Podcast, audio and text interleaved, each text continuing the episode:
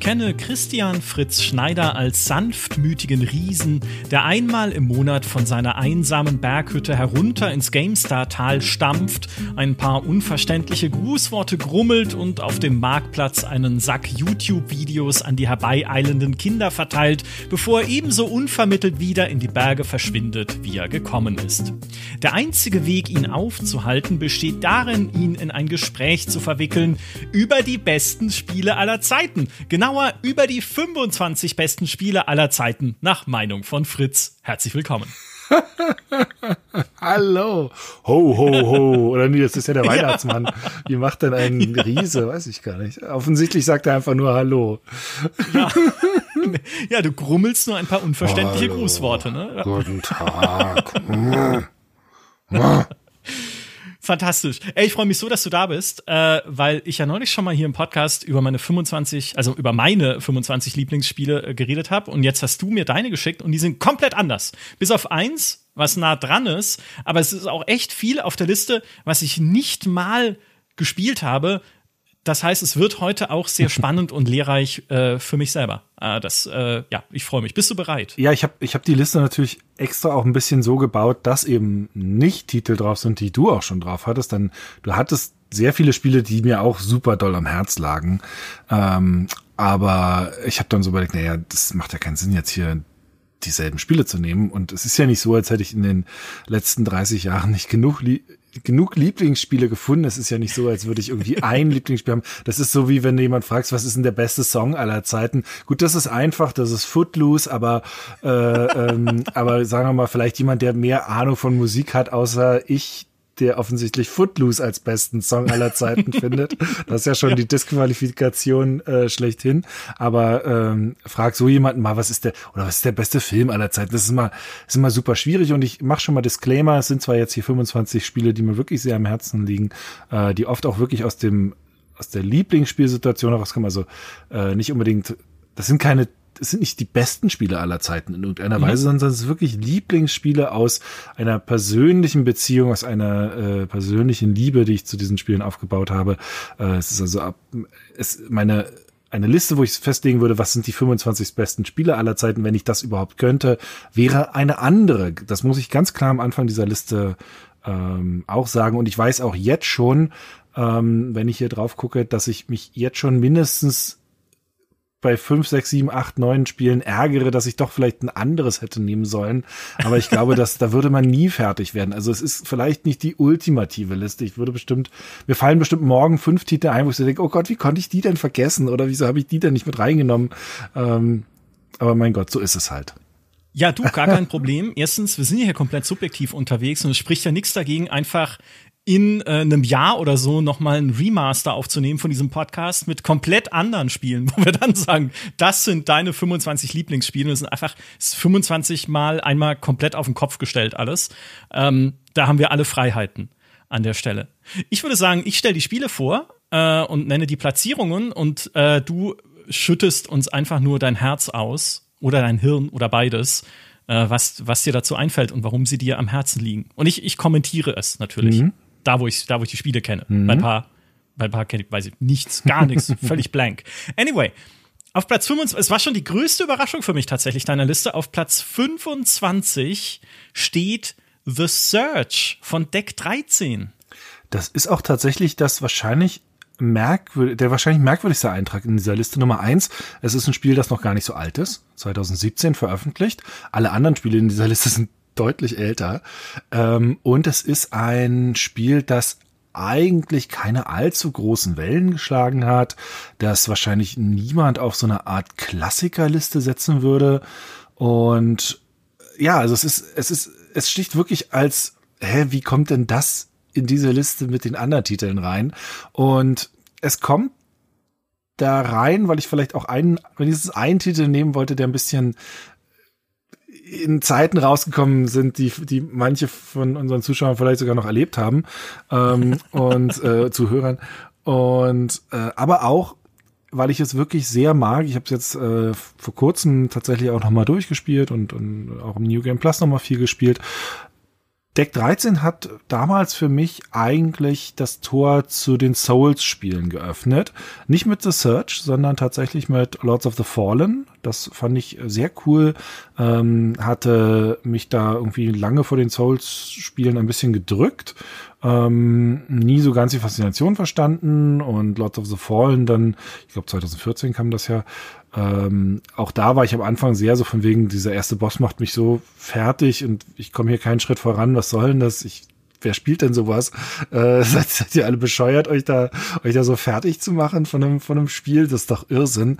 Und irgendwann hat es dann doch so ein bisschen geklickt ähm, und das war auch ein cooles Spiel, so Ritter-Fantasy-Setting. Äh, ähm, ich fand das besser als seinen Ruf, aber äh, so richtig eins von den Lieblingsspielen wurden, wurde dann tatsächlich erst The Search, weil eben dieses Grundspielprinzip von einem Souls-like verbunden wurde mit einem Setting, was ich einfach sehr mag, nämlich irgendwas Science-Fiction mäßiges, jetzt nicht auf einer fernen Raumstation, sondern äh, hier eigentlich eher so eine Art, äh, was passiert in einem Tesla-Werk, wenn äh, Elon Musk halt Elon Musk im Grunde genommen ist. Also The Search ist eigentlich eine Preview für irgendwas, was im, im Brandenburger Tesla-Werk Tesla demnächst schiefgehen wird.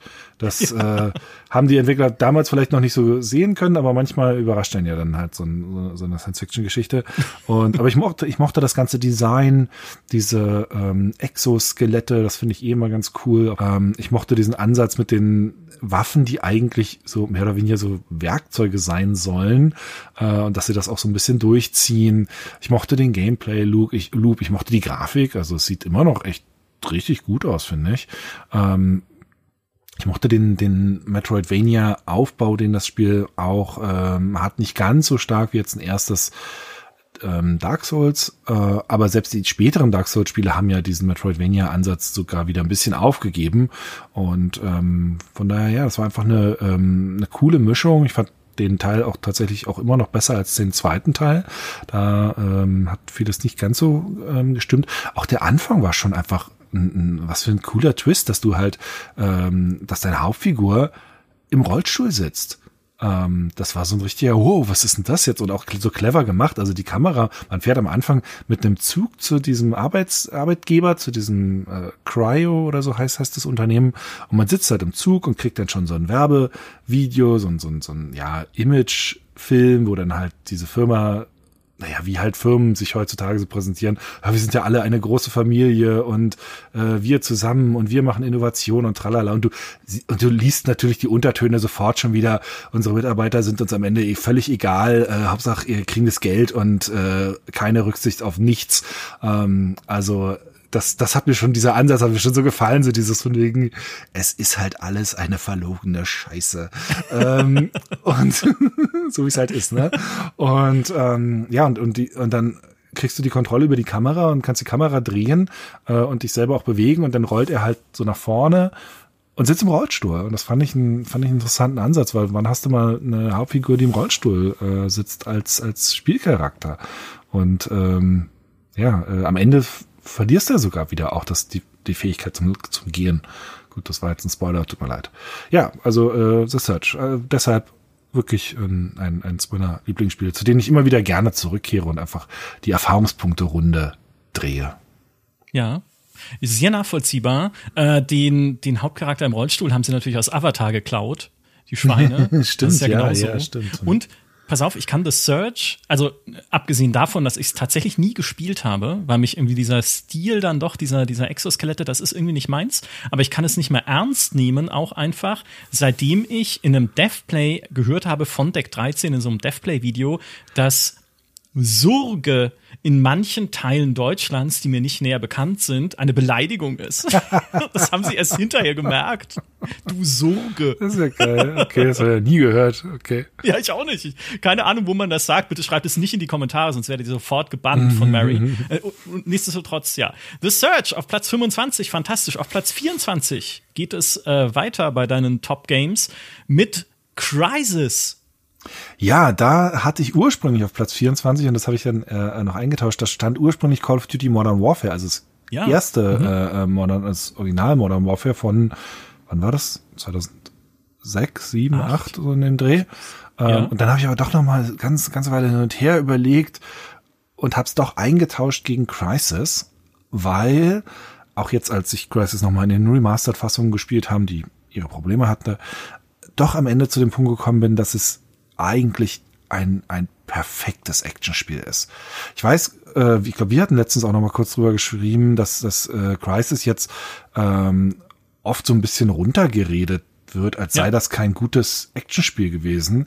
Aber ich muss dem wie, vehement widersprechen, dass, äh, wenn man das tatsächlich mal gespielt hat, dass, also gerade die PC-Version auch mit dieser Fluchtsequenz, mit dem Shuttle und so, ähm, das ist über weite Strecken in seiner, in seiner ganzen, in seiner Dramaturgie, in seinem ganzen Aufbau ein wirklich perfektes Actionspiel. Du hast da, ähm, äh, was so die, die, den Aufbau der Dramaturgie angeht, eine total coole Kurve eigentlich, dass du ja am Anfang gegen diese ähm, nordkoreanischen Besatzungstruppen auf dieser Insel kämpfst, dass dann halt der Umbruch kommt mit dem Alien-Raumschiff und ich weiß auch noch zum Beispiel, als ich das Alien-Raumschiff zum allerersten Mal gespielt habe auf einem alten Ruckelcomputer bin ich in diesem Abschnitt in diesem Raumschiff überhaupt nicht klargekommen. Ich habe mich hab ständig die Orientierung verloren und ich konnte auch, das sah auch furchtbar aus, weil ich es nicht wirklich so spielen konnte, wie man es spielen äh, sollte.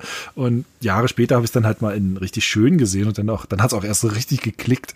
Ähm, aber auch danach ich, die zweite oder sagen wir das, das letzte Dritte des Spiels ist ein bisschen äh, schwächelt ein bisschen, ähm, weil es dann relativ schnell vorbei ist und weil auch die, mhm. die Kämpfe gegen die Aliens nicht ganz so gut funktionieren. Die sind von ihren Gameplay-Ansätzen nicht so wahnsinnig gut designt. Nichtsdestotrotz ist es in seiner Action-Präsentation trotzdem total cool. Du kommst dann durch so vereiste Täler und dann wirst du verfolgt von so einem riesen äh, äh, Roboterviech und dann musst du halt diese Flucht auf den Flugzeugträger starten in einem Landungsschiff, was du vorher die ganze Zeit schon immer äh, siehst und dann steuerst du es auf einmal äh, selbst. Und es war auch damals für die damalige Zeit so ein, so ein cooler Sprung, dass du auf einmal in einem Level unter unterwegs bist, wo du äh, ja wirklich das Gefühl hast, du fliegst da frei durch diese Canyons, obwohl du im Grunde genommen total engen Schlauch äh, entlang ja. gehst. Und das hat Crisis ja oft sehr gut hingekriegt, dass es dir ähm, das Gefühl gegeben hat, dass du sehr, sehr viel Freiheit hast. Und spielerisch hattest du auch durchaus Freiheiten. Du konntest relativ un unterschiedlich an, an Kampfsituationen herangehen. Aber dann wiederum hattest einen, einen fantastischen äh, Kniff hingekriegt, nämlich dich immer wieder an bestimmte Punkte zu führen, wo dann die, die Steuerung weggenommen wurde und du ohne einen, oder, also ohne einen spürbaren Übergang in eine Zwischensequenz gelaufen bist.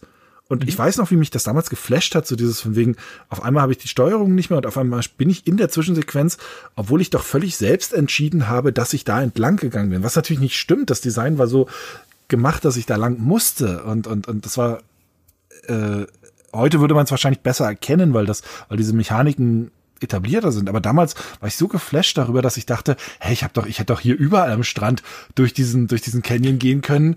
Ähm, und jetzt, und trotzdem gehe ich genau an der richtigen Stelle durch, um in diese Zwischensequenz zu laufen. Wie cool ist denn das bitte?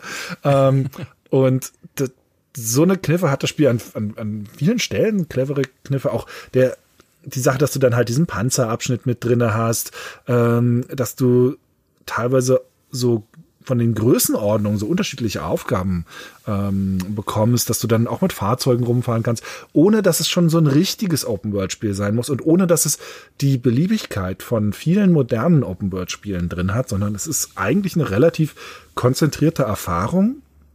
Es hat kaum äh, unnötigen Leerlauf drin. Es hat keine dummen Nebenaufgaben drin. Es gibt zwar ein paar Nebenaufträge, so ist nicht, aber es hat halt nicht diesen ganzen Scheiß, der in den letzten Jahren die Open-World-Spiele zugeballert hat. Also oh, ja, Sammelaufgaben. Ja, furchtbar. So, also es ist so, es ist so ein konzentriertes Erlebnis. Es ist so cool.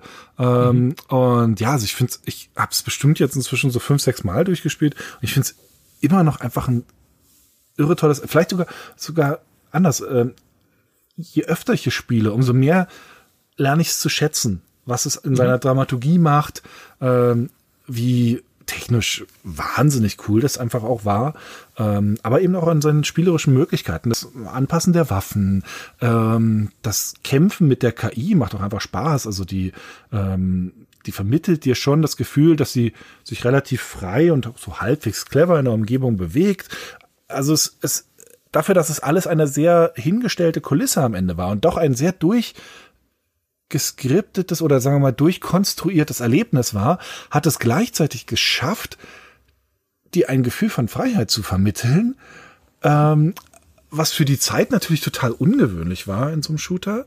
Ähm, und das dann noch in der, in der Verbindung mit so einer cool inszenierten Action. Also ich, ja, äh, ich finde das immer noch einen der allerbesten Shooter aller Zeiten. Ich glaube, die Games hatte ja damals, Fabian hatte äh, irgendwas mit einer 93 oder so gegeben. 94. Oder 94, wurde oft belächelt, äh, die Wertung. Aber ich finde, die ist, also es ist auf jeden Fall ein über 90 Spiel. Ähm, ja. Und ja, äh, Stimme ich voll zu. Also äh, ich, äh, ich, äh, wie gesagt, wir haben ja vorher schon ein bisschen drüber geredet und ich habe oft das Gefühl, heute wird halt äh, so ein bisschen auf Crisis geschaut, manchmal haben gesagt, ja, das war halt damals dieser Grafikblender. Ne? Natürlich sah es beeindruckend aus, aber es steckte nicht viel dahinter. Und wie du erklärt hast gerade, stimmt nicht. Da steckte viel ja. dahinter und steckt bis heute viel dahinter. Und was ich sehr geliebt habe an Crisis, war dieses Predator-Feeling, wenn du dich unsichtbar ja. gemacht hast mit deinem Anzug und bist dann in so ein nordkoreanisches Camp geschlichen durch den Dschungel, ne, wenn sich vor dir die Blätter teilen und dann schaltest du irgendjemanden aus und dann bricht da halt Panik aus und Alarm, Alarm und du bist aber unsichtbar und machst dann einen nach den anderen platt und so. Also großartig. Ja. Das ist halt wirklich ein Erlebnis, wie man es auch seitdem in keinem Shooter mehr gehabt hat in der Form. Also, also die Serie ist auch, ist auch nie wieder an diesen Punkt gekommen. Also das haben sie nie, sie haben nie wieder es geschafft, diese Freiheit zu vermitteln in der Form. Ähm, also Teil 2 und Teil 3 waren auch keine schlechte Spiele, aber äh, diesen Sweet Spot, den haben sie nie wieder erreicht. Und äh, weil du gerade sagst, von wegen, also wegen wegen diesem ganzen Thema mit dem, dass das jetzt oft so ein bisschen schlecht geredet wird, das ist auch so was, was, also, ach, da krieg ich so einen Hals, weil das dann oft auch von Leuten kommt, die Nummer eins ist wahrscheinlich gar nicht gespielt haben oder nicht gespielt haben, mhm. äh, sondern die halt irgendwie ein paar dumme Internetkommentare nachplappern, damit sie irgendwie scheinbar so einen schlauen Satz zu irgendwas Alten sagen können. Sagt ja, aber ich habe ja die Wahrheit hier, von wegen, das war ein Grafikblender, das habe ich mal irgendwo gelesen. Halt den Mund. Also, äh, das war ist wie, wie, ist wie ein Outcast. Outcast war auch kein Grafikblender. Nur weil das damals nicht funktioniert hat und Grafik hat, die unglaublich cool war. Nicht automatisch ist dann ein Spiel ein Grafikblender, nur weil irgendjemand vielleicht eine, einen verkürzten, eine verkürzte, äh, äh, mit einer verkürzten, sagen wir mal, besonders tollen Aussage sich irgendwie positionieren will, dem Motto, ja, aber ich habe ja Crisis durchschaut und äh, erkannt, dass das ein Grafikplaner. Hals Maul. Also äh, du hast keinen Schimmer. Also jemand, der mir ankommt und sagt, Crisis war ein schlechtes Spiel, sorry, aber der, der kann auf der Türschwelle umdrehen.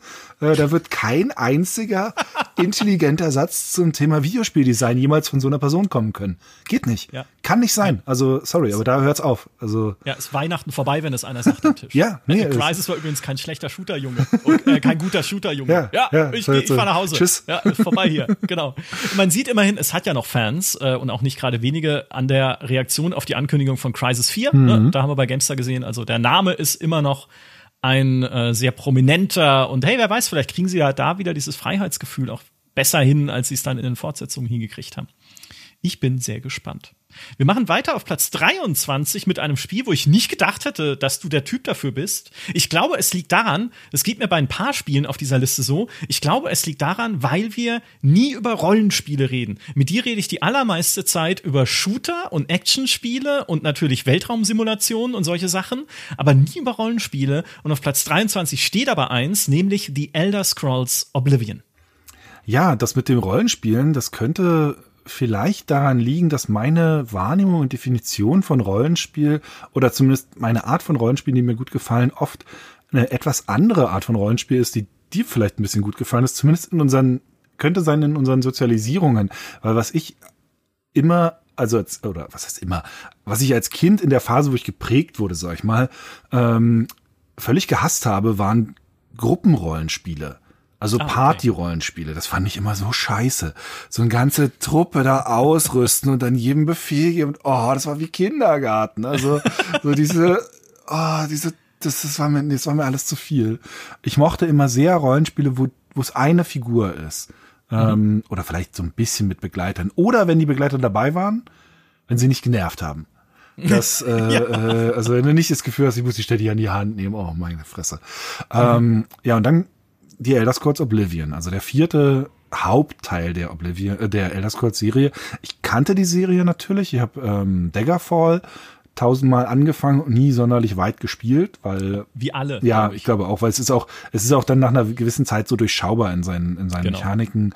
Ähm, ich habe Morrowind tausendmal angefangen und nie wahnsinnig weit gespielt, weil ich nicht den Rechner dafür hatte. Also mhm. ich, es war so eine Ruckelorgie, in die ich das spielen musste. Es war halt dann irgendwann so, oh, ich pack's nicht, ey, ich pack's nicht. Ich, ich weiß, dass es schöner aussehen kann und besser laufen kann. Und ähm, jetzt habe ich es, glaube ich, letztes Jahr oder vorletztes Jahr dann nochmal ähm, im Sourceport installiert. Und also aktuell warte ich bei, was Morrowind angeht, warte ich drauf, dass die RTX Remix ähm, Mods dann von aus den Communities kommen. Dann werde ich mir das mhm. nochmal äh, vornehmen. Aber das äh, das Elder Scrolls, was ich wirklich viel gespielt habe, auch nicht durch, aber viel, war dann halt Oblivion, weil ähm, ich mir tatsächlich dann die Xbox 360 als erste eigene Konsole vom eigenen Geld gekauft habe. Ähm, und dann war die natürlich so, dann war halt Oblivion auf der Xbox äh, 360. Und das für, war für mich auch, auch wieder so ein Sweet Spot Moment. Ähm, Morrowind fand ich zwar recht atmosphärisch, aber habe mich auch oft ein bisschen verloren gefühlt, weil du ja echt, du musstest ja alles selber finden und so. ähm, und Oblivion war dann schon immer, du hast dann ungefähr den Wegmarker, weißt ungefähr, wo es hingehen soll. Sachen, die man heute vielleicht, wo es einem heute schon wieder fast zu viel ist, wenn man so viel vorgegeben kriegt, waren damals bei Oblivion noch so neu, dass du relativ gut geführt wurdest, dass es noch nicht genervt hat. Also ich fand, das war das, für mich war das noch keine Abwertung in der Spielerfahrung. Ähm, und ich fand dieses Erkunden der Welt und dieses Gefühl, dass ich so oft über Geschichten gestolpert bin, fantastisch. Also die Hauptgeschichte habe ich, glaube ich, nie sonderlich weit gespielt, sondern, äh, sondern ich bin halt durch die Gegend gelaufen und bin dann in ein Dorf gekommen, dann waren hier Aufgaben und dieses in Geschichten hineinstolpern. Das äh, hat Oblivion so toll gemacht. Und da gab es natürlich auch ein paar fantastische Quests, also diese, diese äh, Quest, wo es da in das Bild reingeht, wo man plötzlich ja. dann in dem Gemälde drin ist, irre, absoluter Wahnsinn. Ähm, aber es waren auch ein paar technische Sachen, die, die mich ähm, begeistert hatten. Ich weiß noch, als wir, äh, als es gestartet ist im Verlies und dann hingen da so Ketten von der Wand ähm, und dann ist man gegen die gelaufen, dann haben die sich tatsächlich bewegt. Das fand ich natürlich total cool als, als Fan von solchen Elementen. Ähm, ich mochte auch einfach die farbliche Gestaltung der Welt. Also als du aus dem, aus diesem ähm, Verlies, aus diesem, aus diesem äh, aus dieser Kanalisation, als du da raustrittst, das ist ja so ein bisschen so dieser typische Bethesda Wow-Moment und dann schaust du halt auf diesen See mit dieser kleinen Insel und das die Burg drauf. Ähm, das fand ich bezaubernd und da wollte ich einfach gerne drin rumlaufen. Ich weiß auch noch, dass eins der ersten Bilder, die ich davon gesehen habe, das wird übrigens bei vielen von diesen Spielen auf dieser Liste passieren, dass, dass ich mich eigentlich schon mit dem ersten Screenshot, den ich in irgendeinem, irgendeinem Heft dazu gesehen habe, ein bisschen in das Spiel verliebt habe. Mhm. und das war ein Screenshot, wo ein, ein, ich glaube zumindest, dass es das war, dass so ein Soldat mit einem Schild vor einer von diesen weiß-steinernen äh, Ruinen steht. Oh, dieser Elfensoldat. Ich glaube, es war ein Mensch, also, aber ich Okay, weil es, es gibt zwei Soldaten tatsächlich auf den alten Promomaterialien. Ich war ja da schon bei GameStar. Äh, und das eine ist ein menschlicher Soldat mhm. äh, und das andere ist aber so ein Elfensoldat. Und Achtung, die Bilder von dem könnt ihr noch relativ leicht finden. Sind, glaube ich, sogar auf der Produktseite bei Steam oder wenn man es in einem Shop kaufen möchte. Mhm. Und Achtung, der sieht aus wie Günther Jauch. Ihr könnt es niemals wieder anders sehen. Schaut euch diesen okay. Soldaten an und sein Gesicht in dieser Elfenrüstung. Es ist Günther Jauch in Oblivion. Geil. So, das ist meine, meine Lieblings-Oblivion-Anekdote. Aber das war klasse. Ja, ja, also Oblivion steht ja auf dem Schatten von Skyrim, weil sich Skyrim auch einfach besser verkauft hat. Ne? Also ist das größere Spiel geworden und auch das jetzt langlebigere, äh, was Modding angeht und was die ja. Community angeht, die noch engagierter ist in dem Ding. Aber Oblivion hat so, also schon da konntest du jeden Stein in der Spielwelt umdrehen und hast einfach coole Quests gefunden und coole Geschichten und kleine Details, die sie versteckt haben. Ja. Äh, später in Skyrim natürlich auch und die Hauptstory war auch in Oblivion blöd, aber ach, es ist so ein, sind so Wohlfühlwelten einfach von Bethesda. Ja. Das, ah ja, was soll ich sagen? Ja, ich bin mit dir. Äh, nicht mit dir bin ich bei Platz 22, denn da äh, sind jetzt langsam die Grenzen meines Wissens erreicht, weil ich es auch nie gespielt habe. Da steht bei dir nämlich Heart of Darkness.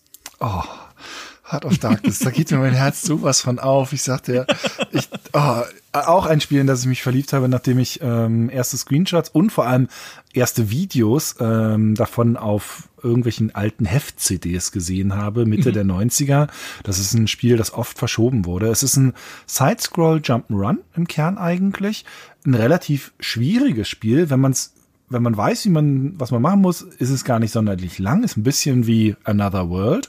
Ähm, und das ist auch ein passendes äh, Element, denn ähm, Heart of Darkness wurde von, ich weiß nicht genau, wie man ihn ausspricht, Erik Shahi, mhm. Chai, ähm, ja. entwickelt und der hat auch Another World gemacht, auch ein Klassiker der der Sidescroll äh, und auch der Spiele Grafikgeschichte ein bisschen. Ähm, 1998 wurde es dann endlich veröffentlicht. Ich glaube, ich habe es Anfang der 2000er dann tatsächlich auch ähm, selber endlich mal bekommen und habe es dann tatsächlich erst so um die 13 Jahre später durchgespielt. Oha, tatsächlich okay. mal in einem Let's Play für, für meinen Gummelfritz-Kanal, ähm, weil es halt wirklich auch unter Umständen sehr schwierig sein konnte. Aber trotz dieses Nicht-Durchspielens über lange Jahre und äh, immer wieder von Anfang an anfangen, ähm, war die Liebe immer da. Ähm, weil ich das vom Design einfach unendlich charmant fand. Man spielt da so einen kleinen Schuljungen, der ähm, aber so ein ganz äh, äh, pfiffiger Bastler ist. Ähm, der hat sich ein eigenes fliegendes Auto gebastelt, eine äh, Art Laserkanone. Ähm, der hat einen ganz süßen kleinen Hund mit dabei und äh, dieser Hund wird entführt in eine andere Dimension von zwei so Fieslingen, einem fiesen Oberboss und einem Handlanger und ähm, das Ganze wird in, in Render-Zwischensequenzen erzählt, die im Grunde genommen so, so Pixar-Qualität schon fast hatten, also zumindest ja, für ihre Zeit. Also es sah mhm. unglaublich aus. Natürlich alles ein bisschen 15 Bilder pro Sekunde und sowas nur, aber es sah unfassbar aus. Also es war wirklich wahnsinnig schön. Aber ich fand auch, wie gesagt, diesen Ansatz mit diesem, äh, mit diesem Jungen, der da in so, so, in so ein ja, in so eine Abenteuerwelt dann gezogen wird und dann dagegen so Schattenmonster kämpft und äh, so, ein, so ein kleines Volk von fliegenden Viechern rettet äh, und natürlich gegen das Böse antritt. Andy hieß der ähm, mhm. Junge und äh, das fand ich vom ganzen Setup schon mal total cool. Und dann mochte ich auch durchaus diese Art äh, von Sidescore und Jump'n'Runs. Ich war nie ein Mario-Fan oder sowas und fand auch Sonic ehrlich gesagt immer am Ziel vorbei designt. Aber ich war, äh, ich kam auch dieser aus dieser Another World Flashback, Prince of Persia, äh, Heart of Darkness Richtung. Das war mein, das war meine Sidescroll, ähm, ja, Spiele. Ja. Und äh, was aber tatsächlich was mich halt bei diesem Spiel so unfassbar geflasht hat.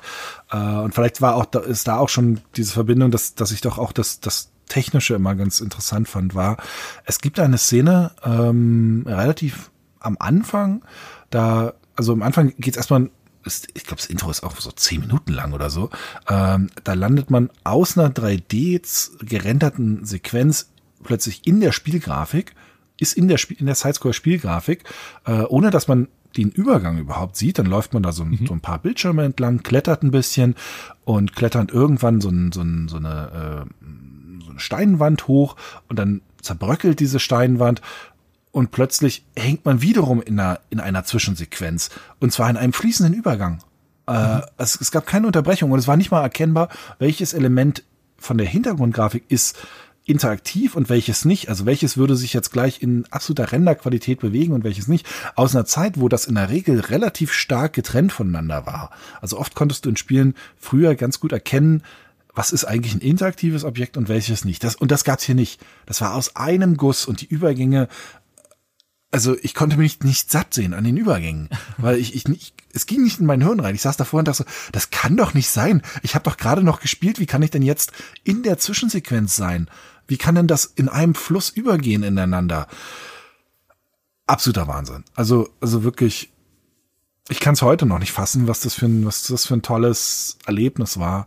Äh, Also wenn ihr es mal, wenn ihr es mal sehen wollt, wenn ihr meine Begeisterung mal erleben wollt, sucht einfach mal nach Grummelfritz Heart of Darkness äh, auf YouTube, dann könnt ihr euch das Let's Play da angucken. Es ist wirklich, ich habe es so geliebt. Ähm, fantastisches Spiel, unglaublich. Wundervoll. ähm, ich halte, ich halte kurz fest, äh, am Ziel vorbei entwickelt. Das nehme ich in, den, ins, in den Katalog meiner Beleidigungen auf, wenn ich jemanden treffe, den ich nicht mag. Du bist so am Ziel vorbei entwickelt, ey, wie Sonic. ähm, ich, äh, warum ich Heart of Darkness nie gespielt habe, ich erinnere mich damals auch, das hat viel Berichterstattung bekommen, eben mhm. auch, weil es so eine lange Entwicklungszeit hatte. Aber da war dieses pinke Rüsselvieh drin. Also so ein, so ein pinkes Vieh, ich weiß nicht, was es ist, äh, mit so einem Rüssel. Und ich dachte immer, es ist albern. Der Helfershelfer vom Bösewicht. so süß. ja. Ja, das war, da habe ich immer gedacht, so, hä, ist das für Kinder? Nee, wenn es für Kinder ist, spiele ich es nicht. Obwohl ich da selber ein Kind war noch. aber, äh, aber alles, äh, alles absolut richtig. Und der, es, es entspinnt sich ein roter Faden auch äh, durch dieses Spiel in der noch folgenden Liste, denn der Eric Chahi war früher bei äh, Delphine Software in mhm. Paris, einem Entwicklerstudio, das sehr bekannt war, wurde 2004 geschlossen. Und wir werden Verbindungen zu Delphine noch ein paar Mal entdecken jetzt im Weiteren. Ähm, ich finde das immer so spannend, dann zu gucken, ne, wo sind so die roten Fäden in mhm. so einem Spielegeschmack und welche, welche Motive äh, bilden sich daraus. Freiheit ist eines, was wir jetzt schon ein bisschen hatten.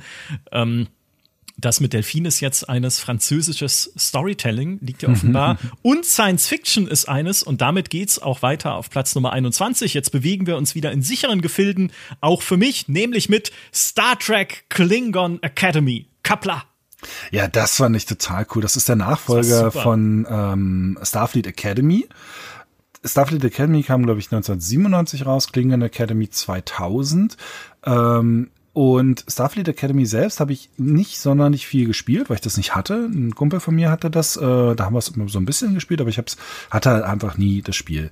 Und ähm, dann kam halt dieser Nachfolger raus, der auf sechs CDs ausgeliefert wurde, gab auch ja. ganz viele Zwischensequenzen, aber eher so Briefing-Zwischensequenzen, nicht ganz so viel ähm, so vor echten Kulissen-Geschichten wie bei ähm, bei Starfleet Academy. Also das hatten so ein bisschen zurückgefahren, mhm. aber spielerisch waren ein paar Sachen drin, die mir so so gut gefallen haben und an denen ich mich einfach nicht, ich konnte mich daran nicht satt sehen. Und das eine große Feature, was sie hatten, waren in Stücken zerstörbare Raumschiffe. Stimmt. Soll heißen, ähm, du konntest aus den feindlichen Raumschiffen wirklich einzelne Decks oder Deckabschnitte rausschießen. Und dann konntest du auch wirklich die unterschiedlichen Decks da drin sehen. Also Nummer eins hat das natürlich die Größen von diesen Raumschiffen gut vermittelt wenn du einfach sehen konntest, ja, das ist jetzt einfach äh, äh, irgendwie so ein Constellation-Raumschiff, äh, ein Teil des, des, des, äh, der Untertassensektion weggeballert und du siehst halt die einzelnen Etagen der Untertassensektion. Äh, und dann war es natürlich auch super befriedigend, so ein Raumschiff nicht einfach nur in einer Explosion vergehen zu lassen, weil das ja sind ja große Pötte, die da bei Star Trek mhm. gegeneinander mhm. antreten, auch, auch sehr behäbig, also es ist kein X-Wing oder so, äh, sondern wirklich langsame Schiffe, was auch ganz albern, wenn die mal eine Kollision haben, wie die dann irgendwie, äh, wie du da so komisch durch die Gegend geschoben wirst. Also auch bei Weitem kein perfektes Spiel, überhaupt nicht. Äh, ich würde, das gehört in keine, keine eigentlich gut, vielleicht irgendwie noch in eine Top-Liste von Star Trek spielen, aber ansonsten in eine objektive Top-Liste gehört dieses Spiel auf keinen Fall irgendwo rein.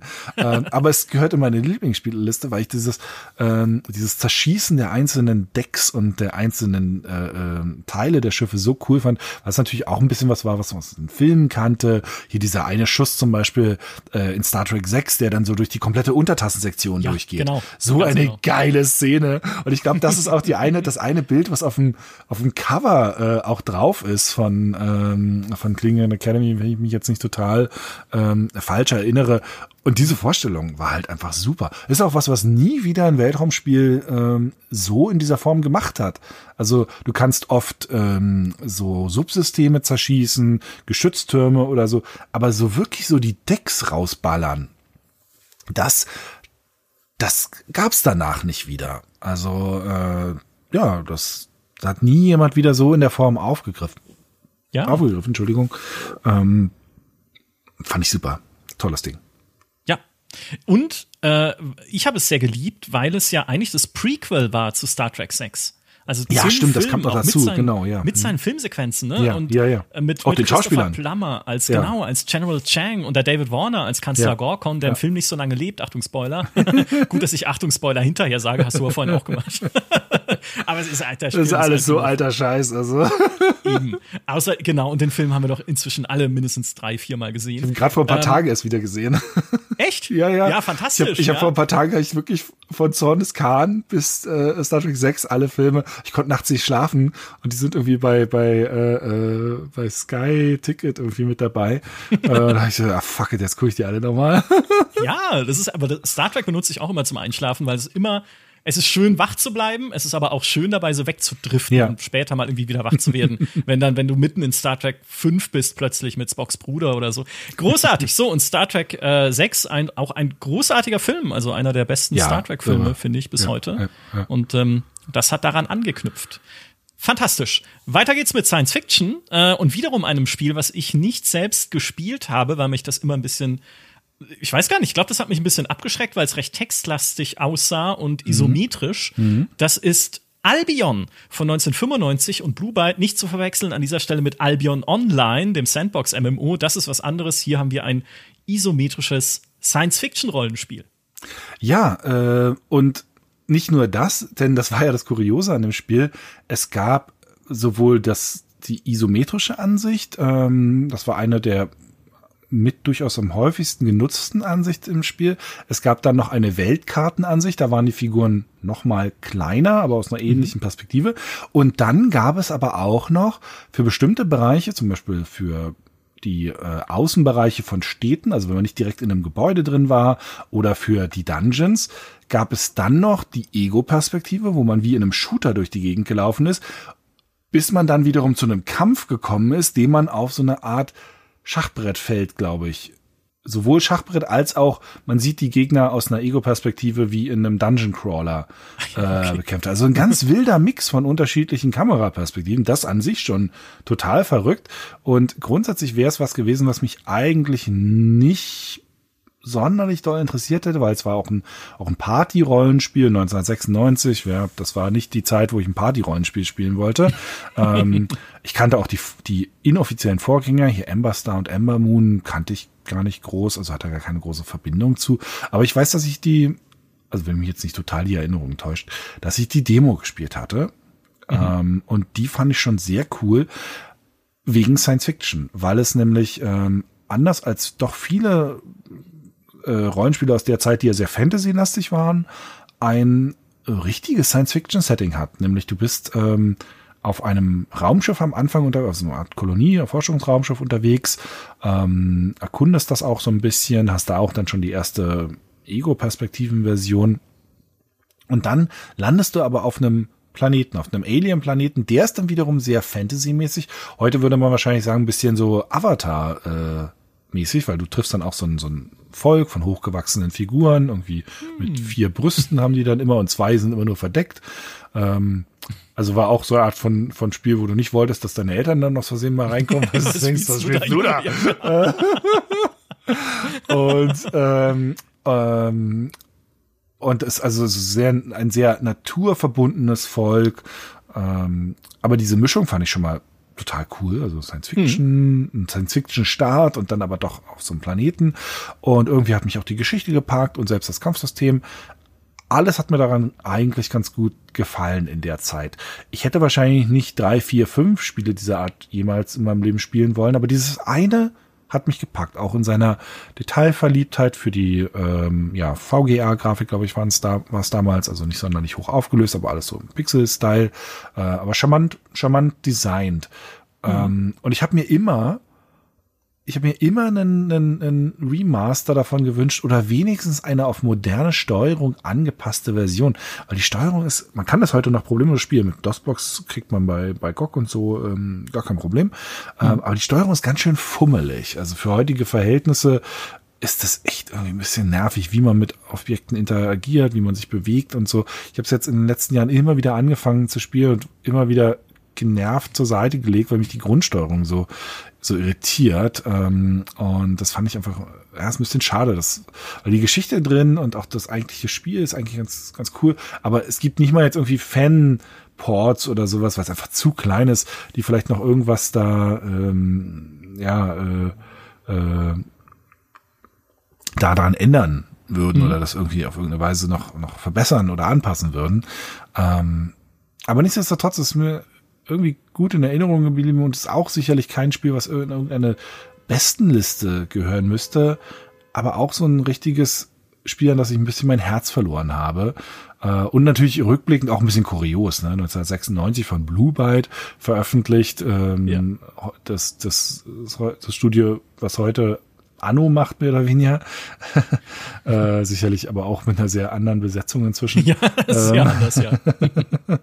da ist wahrscheinlich, ich weiß gar nicht, ob überhaupt noch eine Person aus der Blue Byte-Zeit noch so richtig bei, bei äh, Dings dabei ist. Ähm, keine Ahnung. Auf jeden Fall die Leute, die hauptsächlich verantwortlich waren für das, äh, für das Spiel jetzt hier, die sind alle da weg.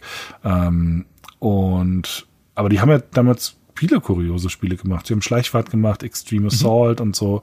Ähm, ja, und auch ein, auch ein kurioser Mix eigentlich von, von Spielen. So ein bisschen heute eigentlich wie ähm, hier die äh, Iron, Iron Harvest Machern. Was, was, ah, so, ja, den, genau. was so das King Art, Genre, ja. King Art, was so das Genre Springen angeht. Mhm. Ähm, das, das war eigentlich ganz äh, kurios. Ja, Albion. Fand ich, ja. fand ich gut.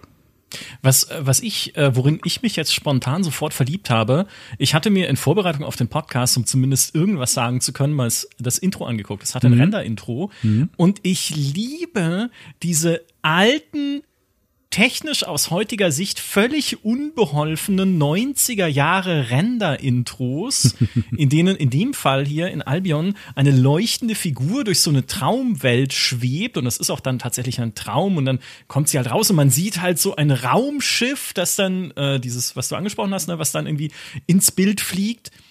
Und ja, wenn du das heute anguckst, denkst du, okay, es war eine andere Zeit, ne? Heute äh, kann das jedes Handy besser rendern, aber ich, ich mag das. Ich mag diesen Stil. Das erinnert mich auch immer so ein bisschen an diese Wunderfilme von Alpha Centauri. Es ist technisch simpel, aber ich, ich bin dann immer wieder mein Ich von damals, ne, mein, mein zwölfjähriges Ich oder sowas, dass das halt total so dachte, boah, wenn eines Tages Videospiele so aussehen wie in diesem Render-Intro, ja, den Punkt haben wir lange überschritten, an dem sie so aussahen. Aber ich, ich sehe das heute noch gerne. Für mich ist das Nostalgie pur, so eine alte Render-Szene zu sehen.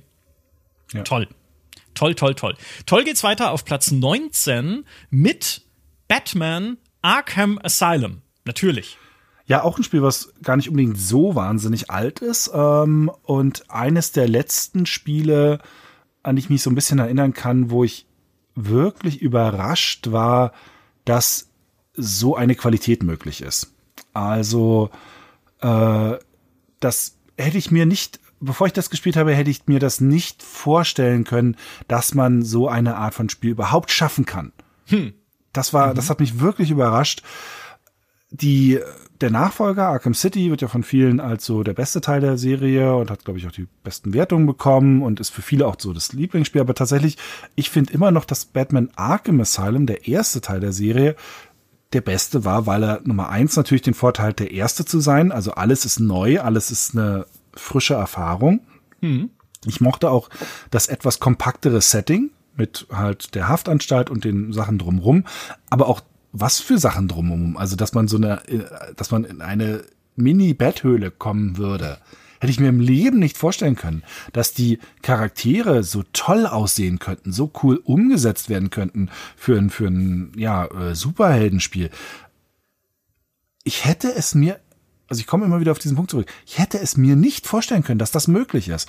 Und ich habe mhm. wirklich oft überlegt, so was für Spiele haben wirklich meine meine äh, meine Vorstellungskraft in dem Moment erschüttert über, oder übertroffen. Und das ist eines der wenigen Spiele, die das in den in den letzten so 20 Jahren nochmal geschafft haben. Also mir würden nicht viele Titel einfallen, die, die tatsächlich diese Schwelle übertreten konnte konnten. Es ja. gab sicherlich bessere Spiele, ähm, äh, objektiv betrachtet, ähm, obwohl das wirklich ein fantastisches Spiel ist. Aber es gab nicht viele Spiele, wo ich mir nicht vorstellen könnte, dass das überhaupt geht. Und Batman Arkham Asylum hat das geschafft, dass ich wirklich da saß und dachte, wie? Ja. Also auch die, auch die, also die, die, die Anmaßung dieser Entwickler zu sagen, wir machen das jetzt einfach. Also die, diese, diese, diese Kompromisslosigkeit zum gewissen Grad ja auch. Also nicht zu sagen, hm, na ja, äh, das muss ja dann zu einem Film passen und irgendwie machen wir es jetzt so, dass das irgendwie äh, äh, ja irgendwie schnell genug gemacht, sondern alles alles zu bauen und und sich bei allem wirklich zu überlegen, okay, ist das die beste Gameplay-Lösung? Ist das die beste Lösung für unseren, für die Darstellung unseres Helden? Also, wo konnte, wo konnte man so Superheld sein wie in diesem Spiel? Und dann auch noch Batman, der ja viel mit so im Schatten unterwegs sein. Also allein diese Idee mit den, mit diesen äh, äh, Wasserspeiern. Also was für eine geniale Idee mit diesem schnell hin äh, äh, hinziehen an diese Wasserspeier äh, und auch nicht nicht zu sagen ja, da muss dann der Spieler erstmal da oben hinzielen, ähm, um das dann zu nutzen, dann noch zu sagen, fuck it, der muss da nicht hinzielen, der spielt Batman, der drückt eine Taste und dann zieht er sich da hoch. Also auch ja. das ist was, heutzutage machen Spiele das öfter, dass sie, dass sie sagen, ähm, ja, das kann dann die Figur einfach, das macht sie so ein bisschen so automatisch. Ähm, damals war das noch so in der Zeit, wo die, wo die Designphilosophie oft eher so war, nee, nee, nee, das muss, da musst du dann selber so hinzielen und äh, äh, äh, dann musst du die Kamera da so hindrehen und, und dabei ist aber oft ganz schöner Mist bei rausgekommen, weil das oft nicht gut funktioniert hat. Und hier haben die halt gesagt, nee, wir drehen daran so lang, bis das ein, ein flüssiges Erlebnis ist, bis das cool oder cool aussieht. Ähm, und wenn das dann vielleicht bedeutet, dass der Spieler eigentlich an der Stelle so ein bisschen in so einer Safe Zone ist, oder so, dann ist es halt so, ist doch egal. Hauptsache, du, Hauptsache, Hauptsache dieses Feeling von Batman kommt gut rüber. Und das habe ich designtechnisch zu dem Zeit, damals zu der Zeit selten bis dahin erlebt und danach auch selten wieder in dieser Konsequenz äh, auf den Punkt gebracht. Deshalb also immer noch Hut ab vor, vor diesem Spiel. Wahnsinn. Mhm. Ist ja auch, äh, ne, Flow geht über alles dann. Ne? Ja. Hauptsache, ja. es fließt weiter. Nicht nur in den ja. Kämpfen, sondern halt auch in den Bewegungen. Ey, kann ich so gut verstehen. Es ist, ich bin überhaupt kein Batman-Fan. Also mhm. ich finde, ich finde Gotham City ist ein cooles Setting, weil es so düster ist. Aber ich finde nach wie vor lächerlich, dass sich ein erwachsener Mann dann Batman, also ein Fledermauskostüm anzieht. Das ist Fasching für mich. Lass das nicht Michi hören. Ja, also das kann ich mal mit ihm ausdiskutieren hier im Podcast vielleicht auch. Nichtsdestotrotz, diese Spiele sind natürlich großartig gemacht. Mein Lieblingsspiel wäre aber, gerade weil ich das Gotham Setting am besten finde. Arkham Origins, das ja nicht mal von Rocksteady ist, sondern mhm. von Warner Bros. Montreal, die ja jetzt mhm. mit Gotham Knights bewiesen haben, dass das damals irgendwie ein ein Zufall war, dass die Arkham Origins hingekriegt haben. äh, was ja vielleicht auch objektiv betrachtet das Schwächste von all denen ist, durchaus. Aber ich mochte, dass es an Weihnachten spielt. Ja, ist super. In Gotham. Ja. Und diese, dann diese Diskrepanz zwischen diesem verschneiten dieser, dieser verschneiten Stadt mit ihrem ja. Weihnachtsschmuck und den Verbrechen, die darin vorgehen und den Charakteren, die da, also Irre. großartig. Das, und der Physikschnee äh, in der PC-Version. Ja, stimmt. Physics-Schnee. Ja. Äh, äh Auch ja. die Physics-Effekte in der PC-Version von Arkham Asylum. Da verzeihe ich ihnen heute noch nicht, dass sie diese, äh, dass die Arkham Asylum und Arkham City als Remaster dann rausgebracht haben, aber nur auf den Konsolen, wo dann aber mhm. natürlich die Physics-Effekte fehlten. Also da waren wir dann wieder an dieser Stelle, das ist was ja öfters passiert, wenn irgendwelche Remaster oder Neuversionen rauskommen, dass du dann an der Stelle stehst, wie bei Assassin's Creed 3 zum Beispiel oder so. Jetzt, jetzt weiß ich nicht, welche Version ich spielen soll. Es ist bei, bei allen muss ich einen beschissenen Kompromiss machen. Also, oh, furchtbar. Ja, furchtbar. Furchtbar. Schön wäre aber, wenn das nächste Spiel auf deiner Liste ein Remaster hätte. Oh. Ich glaube, es hat keins. Nee. Wir sprechen nämlich auf Platz 18 über Crimson Skies.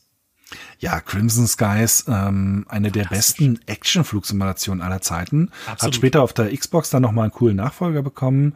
Ähm, der ist tatsächlich dann auch dank Backwards-Kompatibilität heutzutage in 60 FPS mit 4K oder 30 FPS, weiß ich gar nicht genau. Aber auf jeden Fall in 4K auf den neuen Xbox-Konsolen spielbar. Aber Crimson Skies ähm, war ein reines PC-Spiel ein paar Jahre davor und hat, wie gesagt, nie einen Remaster bekommen. Mit ein bisschen Fummelei kann man aber zum Glück die ähm, PC-Version heute auch sehr gut spielbar machen.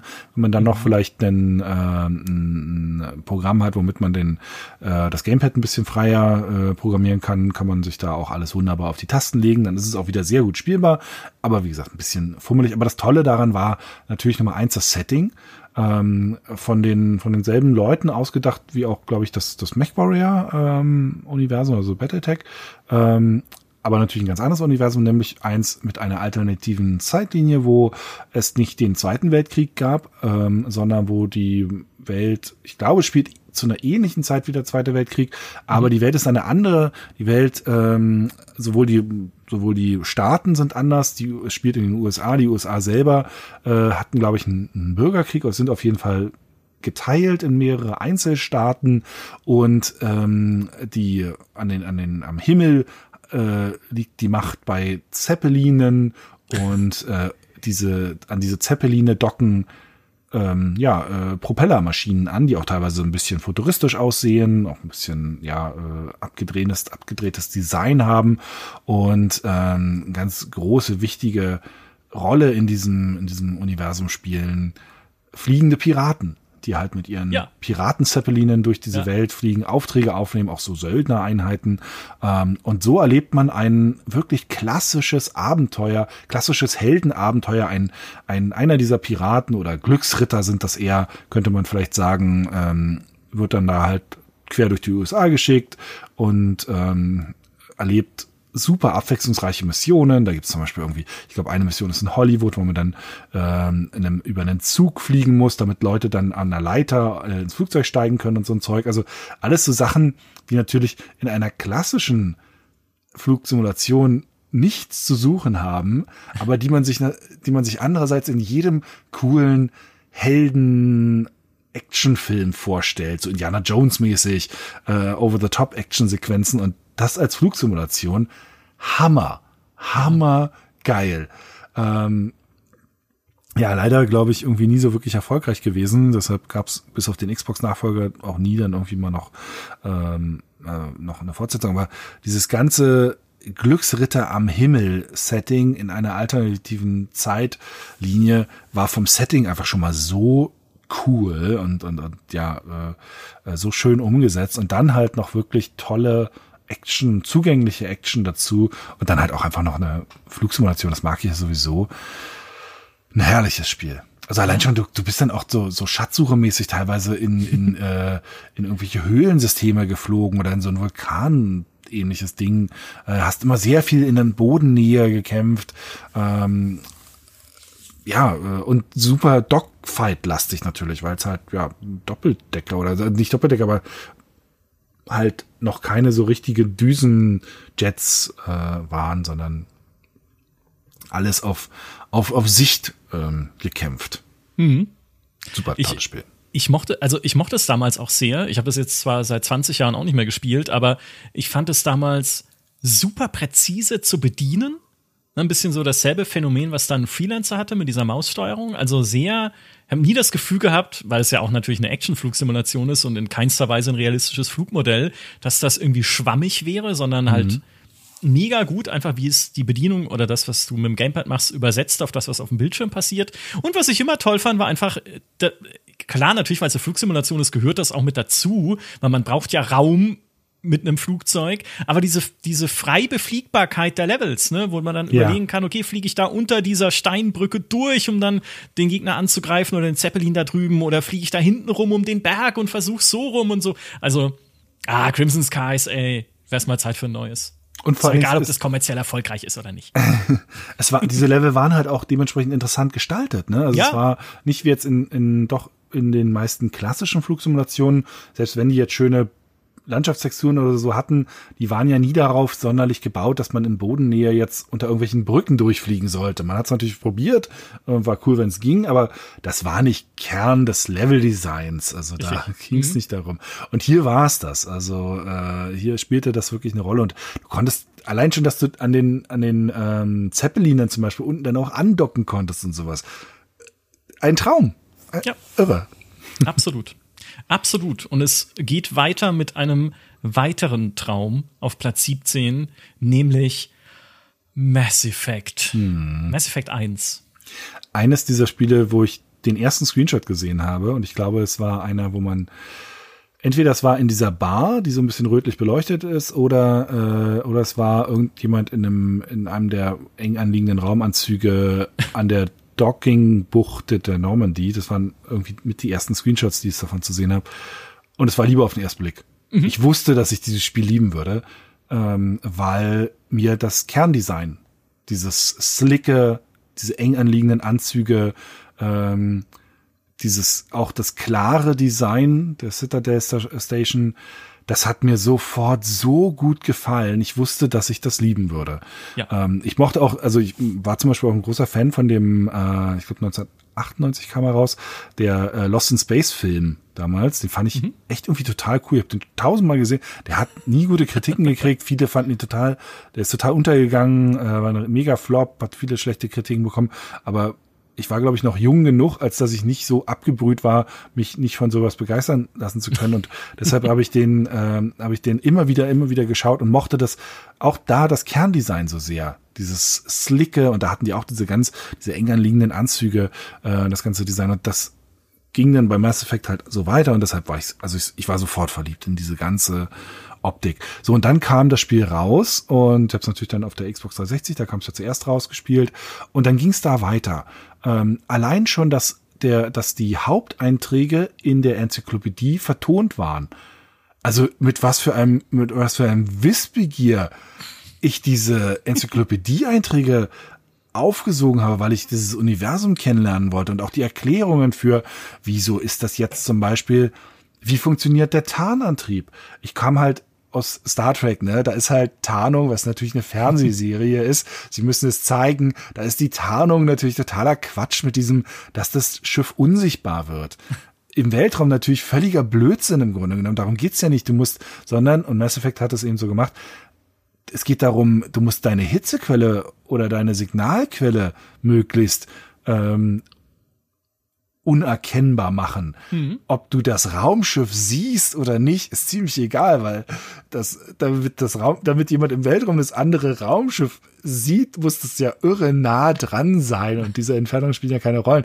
Und Mass Effect hat halt diese ganzen Details mit aufgenommen, auch wie der äh, Laser- und Kleinschiffkampf funktioniert und so. Und ich habe mir das alles angehört und fand das schon so toll.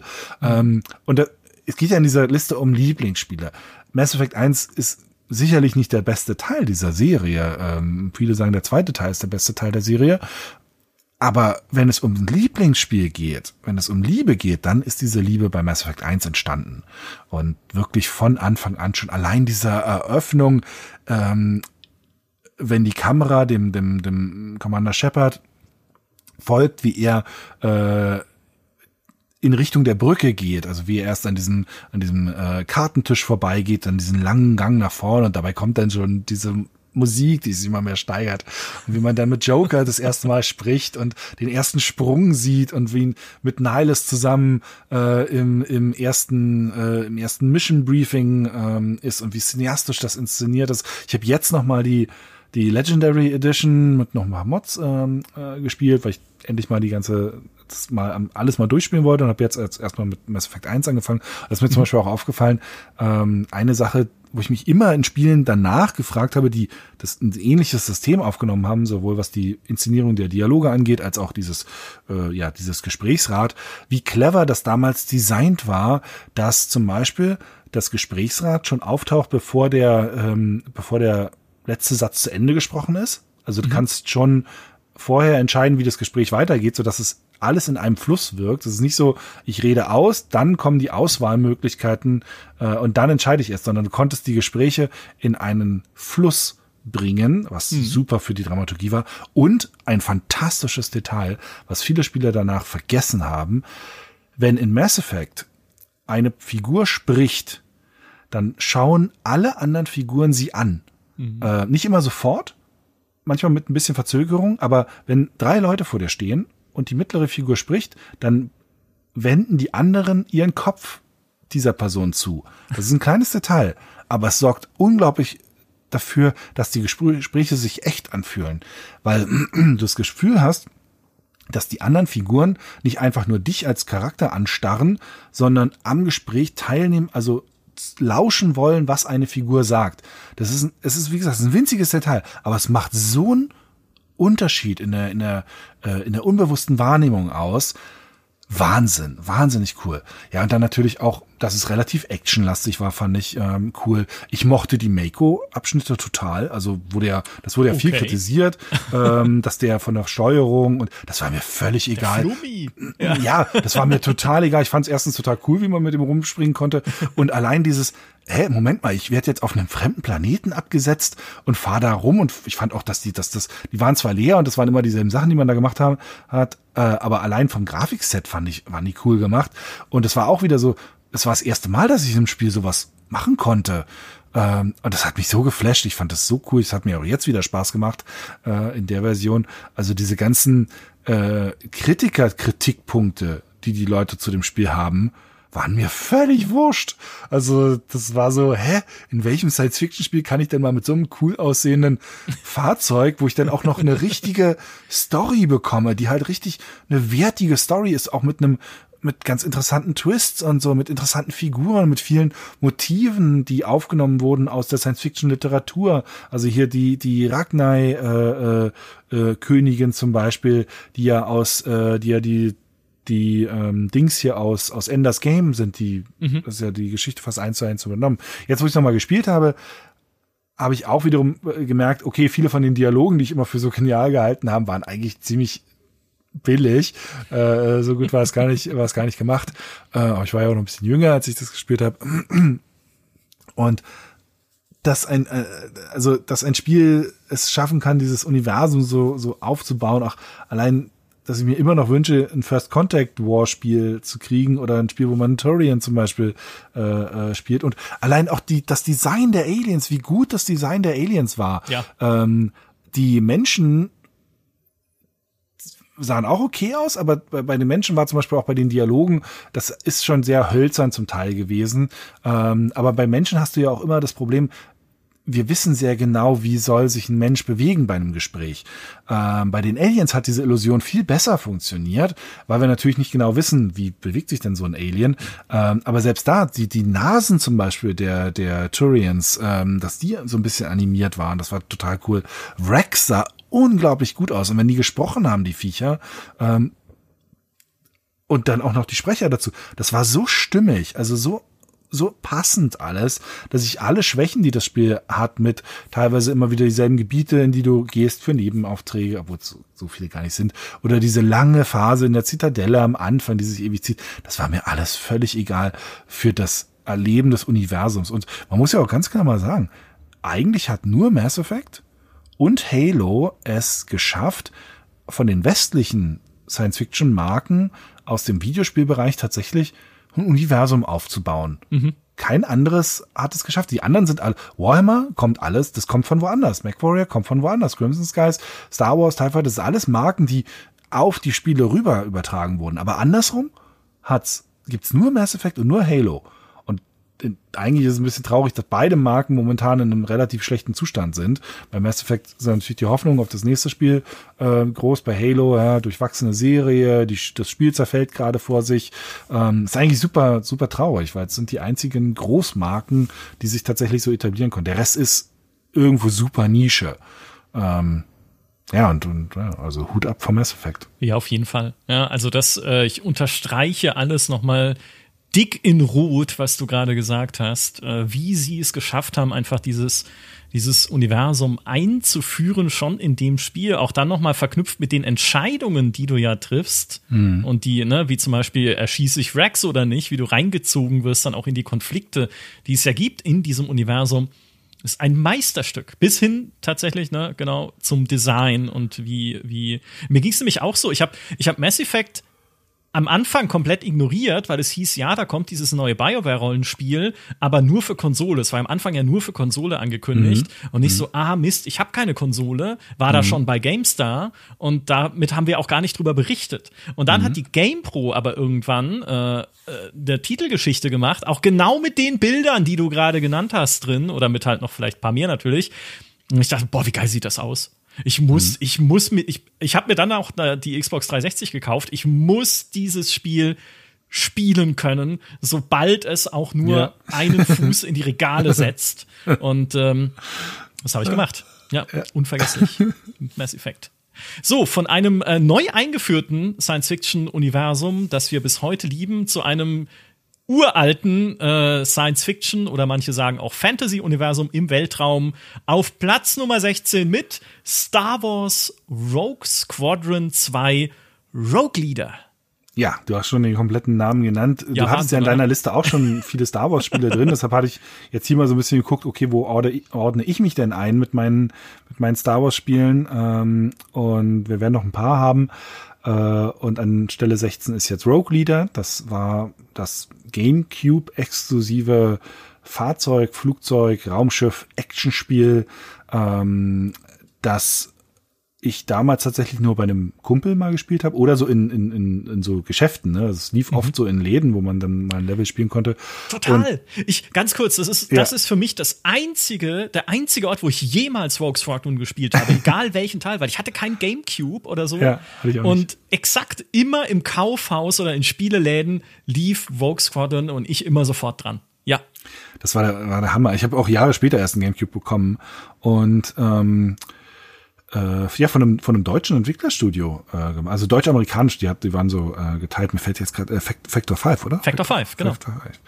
Ähm, und das hat mich damals schon völlig geflasht, wie unfassbar gut das aussehen konnte. Mhm. Und es flasht mich auch heute immer noch, denn ich spiele es regelmäßig äh, auf dem PC mit einem Emulator und ähm, da kann man dann die Auflösung ein bisschen höher drehen, dass man einfach mehr erkennen kann, weil das war die einzige, das einzige, die einzige Schwäche, die grundsätzlich ähm, Fahrzeug oder Flugzeug oder so Spiele auf den Konsolen damals hatten, denn man hat die auf dem Fernseher spielen müssen. Und der Fernseher hatte damals, was waren das, 500 noch was P? ähm, also es war echt eine miese Auflösung. Und diese Art von Spielen hat ja oft, äh, hat ja oft das, die Sache, dass man halt auf relativ weit entfernte Objekte schießt und das ist dann halt nur noch so ein Haufen Pixel. Ähm, also die wahre Qualität von Rogue Leader ist eigentlich erst etliche Jahre später mit dem Dolphin-Emulator auf dem PC erkennbar geworden, als man das dann endlich mal in höheren Auflösungen auch spielen konnte. Ähm, wie gut das und wie weit das einfach seiner Zeit voraus war. Äh, wann kam das raus? 2000 2003 oder so war das nee, ungefähr? 2001. 2001 äh, der erste? 1, 2 sowas, ja. Okay. Äh, also es war ja der zweite Teil von, von einer äh, drei Teile langen Serie. Rogue Squadron war der erste. Den gab es auch auf dem PC. Die beiden Nachfolger Rogue Leader und Rebel Strike gab es leider nur für den Gamecube. Und dann hätte es für die Wii 1 eigentlich mal nochmal äh, so eine Art Neuauflage von Rogue Leader und Rebel Strike geben sollen, äh, wo die beiden Spiele miteinander verknüpft gewesen wären, auch nochmal ein bisschen technisch überarbeitet äh, gewesen wären. Und das Spiel gibt es. Es ist fertig, diese, diese verbesserte Version davon. Und das ist mit einer der größten Spieletragiken, die, also für mich zumindest, es gibt dieses Spiel, es ist fertig. Factor mhm. 5 hat es. Aber äh, damals war dann schon die Umbruchszeit mit Star Wars und äh, da gab es dann Probleme und irgendwie hat LucasArts dann gesagt, nee, wir werden das jetzt doch nicht veröffentlichen und deshalb liegt dieses fertige Spiel, diese bessere Version von Rogue Leader, ähm, liegt irgendwo bei Factor 5 im Regal und wir werden sie niemals spielen können. Es gibt ein paar Videos davon und es wird es, werden, es wird sie nicht geben. Es ist ein fertiges Spiel. Es ist da. Ich würde so viel Geld dafür bezahlen, es spielen zu dürfen. ähm, es ist wirklich, es, es ist irre. Ähm, aber zurück zum Spiel selber. Man spielt X-Wings, ähm, TIE Fighter kann mehrere zusätzliche Level freischalten, mehrere zusätzliche Raumschiffe, unter anderem auch den äh, äh, Millennium Falcon, beziehungsweise den rasenden Falken. Äh, wir sind ja hier noch äh, ja, so, bitte, in einer relativ frühen Zeit. Ja, Krieg der ähm, Sterne. Äh, genau, das, Krieg der Sterne ist es ja noch. Und äh, es gab äh, den Hot-Level, äh, mit ähm, unfassbar geile, geiler Gameplay-Idee, nämlich dass man die, dass man die AT-AT-Läufer tatsächlich mit einem Seil einfängt und dann um die Beine herumfliegen musste. Mhm. Das war, hat mich damals auch so dermaßen geflasht, dieses, dass man ein Seil hinter sich herzieht. Das war technisch auch eine, auch eine Sache, die man so noch eigentlich nicht gesehen hat. Ein, ein, ein frei laufendes Seil, das um irgendwas rumgesponnen wurde. Das war eine technische Meisterleistung überhaupt. Mhm. Rogue Leader ist technisch so krass. Sie haben auf diesem, auf dem GameCube Sachen benutzt, die kein Technikteile von dem Ding benutzt, die kein anderes Entwicklerstudio jemals benutzt hat. Sie haben aus dem Ding mehr rausgeholt, als es jemals gedacht war, dass der, dass der GameCube das könnte. Äh, und dementsprechend sah es halt auch aus. Aber es ist halt wirklich, ich habe letztens irgendwann mal was gelesen, es gibt da, es gibt einfach Hardware-Teile, die sie benutzt haben, die überhaupt nicht dafür gedacht waren. Also sie sind da in irgendwelche Sachen reingegangen. So, das ist so, als würde, als würde irgendwie, äh, äh, äh, als hättest du irgendwie einen, einen, einen Rechner auch noch, keine Ahnung, eine Kamera angeschlossen und, und die Programmierer würden irgendwie auf die CPU-Leistung, die vielleicht diese Kamera noch hat, zugreifen können. So ein bisschen so haben die das gebaut. Also mhm. völlig, völlig gaga. Ähm, zum Beispiel, nur, nur um eine Sache mal äh, äh, zu sagen, warum es auch heute immer noch so gut aussieht. Die Schiffe hatten zum Beispiel Eigenschatten. Ah, ähm, ein grafisches Eigenschatten, ja. Ja, ein, ein, grafisches Element, was unglaublich wichtig ist. Für dich, ähm, ja. Für, für die, ja doch, also für grafische Darstellung ist, ist, äh, ist ja, das wahnsinnig stimmt. wichtig, mhm. weil sie einem Objekt, ähm, einem 3D-Objekt Volumen geben. Schatten, nicht nur, dass der Schatten von einem Objekt auf den Boden oder so geworfen wird oder auf eine Wand, sondern auch, dass ein Objekt auf sich selbst einen Schatten wirft. Also wenn eine Figur einen Arm äh, sich vor die Brust hält und von vorne kommt ein Lichtstrahl, dann sollte dieser Arm auf die Figur auch einen Schatten werfen. Und das war hier auch so. Die Flügel haben auf, auf, auf sich selbst oder also bei einem X-Wing, ne, und die oberen Flügel auf die unteren Flügel hatten einen Schatten geworfen. Hm. Und dadurch wirkten die Raumschiffe unglaublich plastisch. Äh, und dann kommt natürlich noch die bombastische Inszenierung dazu. Die erste Mission, äh, der Angriff auf den Todesstern mit den Original-Kamerafahrten, äh, wo dir der, der ist der Kopf geplatzt. Also ja. wie unfassbar Voll, ja. gut das aussah. Einsatz von Bump-Maps, ähm, ganz starken äh, äh, Einsatz von, von Bump-Maps, dass es aussah, als hätten die als hätten die Raumschiffe so richtig kleine Strukturen. Äh, das Geile ist, erst letztes Jahr ist der Dolphin-Emulator, ähm, der zumindest Rogue Leader eigentlich schon seit vielen Jahren halbwegs gut äh, und flüssig darstellen kann, um eine grafisch, um ein grafisches Element erweitert worden, was einfach vergessen worden war, ähm, das dann das ein, das ein Element aus dem Original zurückgebracht hat, nämlich dass zum Beispiel auch das Eis auf Hot oder der Sand auf, ähm, auf Tatooine für den Übungslevel eigentlich auch eine Bump-Map-Struktur hatte und da auch schon Schattenverlauf ähm, darauf zeigen konnte und sogar einen äh, weil es nämlich ein, auf Tatooine gab es einen Tag-Nacht-Wechsel, einen dynamischen Schattenwurfverlauf auf den Bump-Maps drauf mhm. hatte. In dem Original, in dem, in dem, was, 2001, 2, 3 Spiel auf dem Gamecube, wo du so denkst, das kann doch nicht sein. Etliche Jahre bevor das überhaupt so ein Standard wurde, haben die das schon ultra kompliziert da eingebaut. Da, da platzt dir doch der Kopf und, und irgendwie 20 Jahre später merken erst die, die Emulatorbauer, Moment mal, es gibt Grafikeffekt, den wir da noch nicht äh, den wir vergessen, den wir übersehen haben. also dieses ganze Spiel, dieses ganze Projekt ist einfach ihr merkt schon, ich, ich raste aus, wenn ich einfach nur daran denke. Ähm, auch ich, heute gibt's Mods für die emulierte Version, die halt auch die Grafiken dann nochmal überarbeiten, aber es, es, ist, es ist der Wahnsinn. Es ist der, es ist so irre, irre.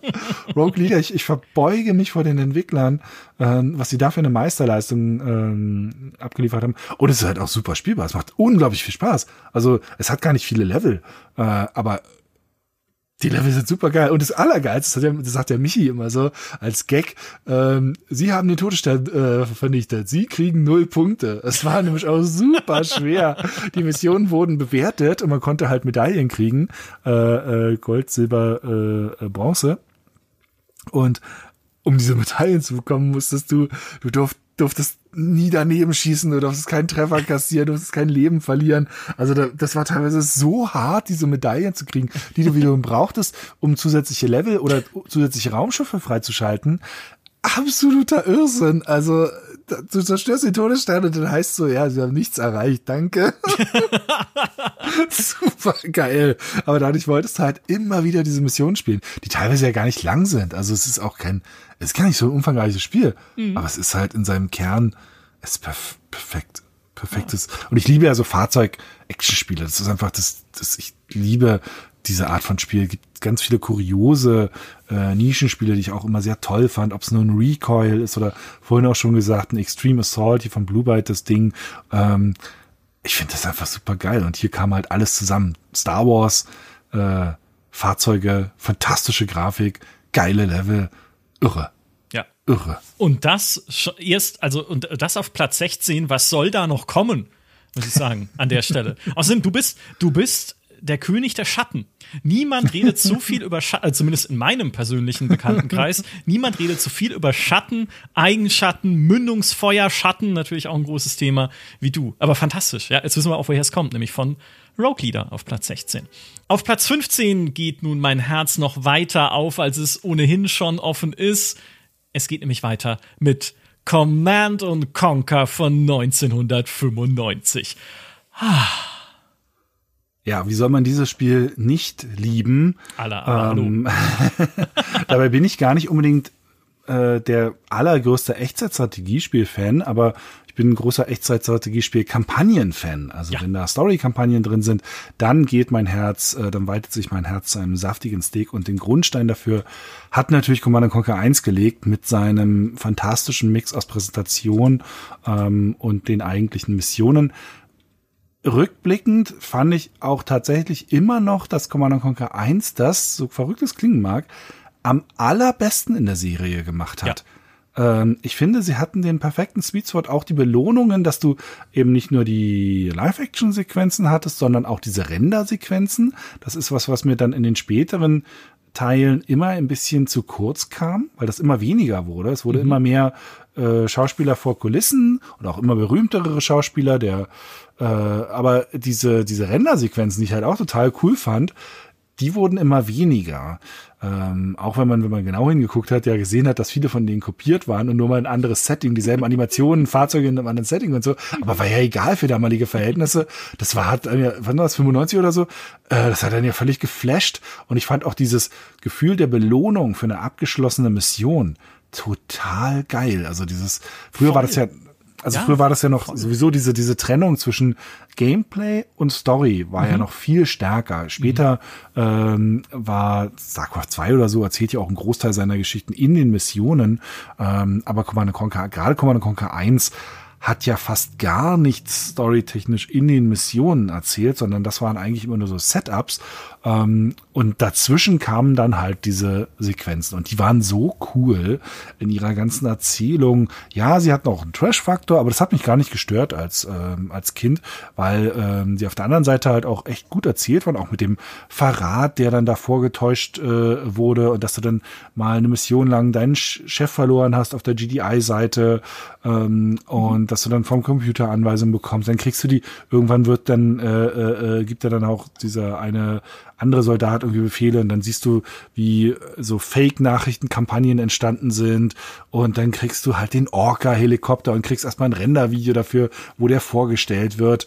Ähm, wo dann da der Orca halt durch so, so ein Canyon fliegt und natürlich willst du den dann unbedingt bauen in Missionen. Und dann gab's Dinosaurier, äh, eine geheime Dinosaurier-Kampagne in dem ersten oder zweiten Add-on. Mhm. Also alles so geil. Es gab die, es gab natürlich die Ionenkanone, womit du auch nochmal irgendwie eine alternative Endsequenz freischalten konntest. Ähm, es gab natürlich Kane, was, was äh, eine coole Figur ähm, war. Aber ich mochte auch super doll den Commander äh, von der GDI. Also ich, äh, der Schauspieler ist dann inzwischen leider schon tot. Mhm. Ähm, aber den fand ich super. Also äh, fand den, der, der war total, total cool rübergebracht. Also wie sie dieses ganze Universum aufgebaut haben, wenn man sich überlegt, dass man am Ende halt doch aus der mehr oder weniger ISO-Perspektive so ein paar Einheiten von A nach B übers Bild schiebt und wie sie es geschafft haben, mit diesem, mit diesen Begleitvideos äh, ein Universum aufzubauen.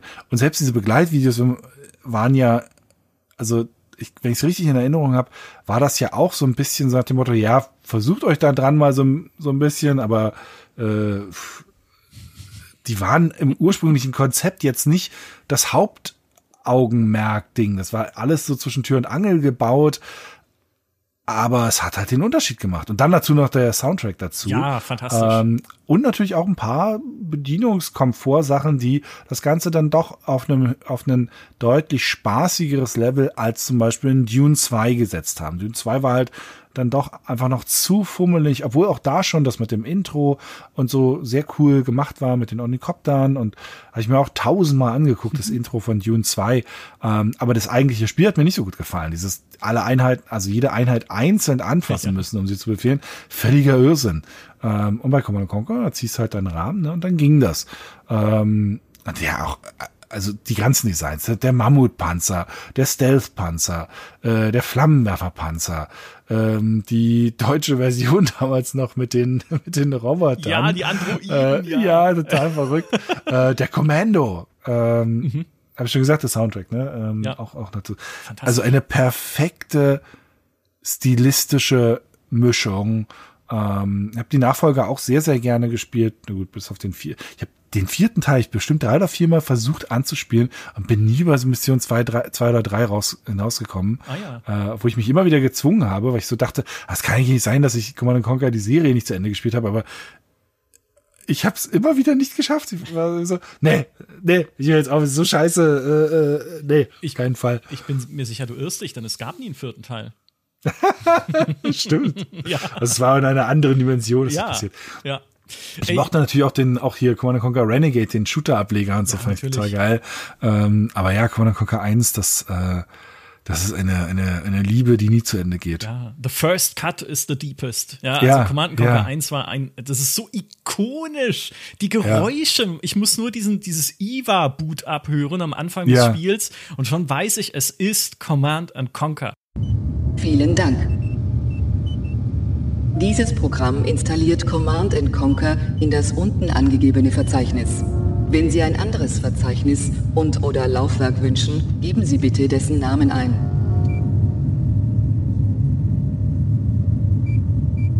Vielen Dank. Die Installation läuft. Bitte warten. Also was die da gebaut haben. Das ist übrigens auch so geil, äh, äh, diese Tradition von geilen Installationsvorgängen. Ja die es früher gab. Das fand ich so cool. Die, die, der Installationsvorgang von Command Conquer 1, auch das war dann später in den Nachfolgerspielen nicht mehr so detailverliebt und cool. Mhm. Äh, aber der Installationsvorgang von Command Conquer 1 da bist du schon sofort in dem Universum drin. Genau. Da ist dann so ein Computer, der das irgendwie alles so, als würde er da schon irgendwelche Berechnungen machen. Auch allein wie das Intro losgeht, dass du durch verschiedene Fernsehsender mhm. äh, äh, durchsetzt und dann am Ende diese Übertragungen durchkommen, wo du dich dann entscheidest für GDI oder not. Sowas von genial. Also Wahnsinn. But walking was not exactly what I would do, and it seemed more like gliding. And my friend picked me there, and was on my trail.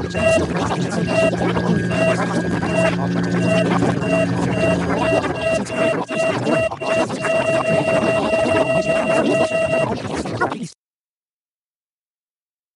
Installation vollständig. Und das ist übrigens auch äh, äh, bei Mass Effect nochmal so cool gewesen.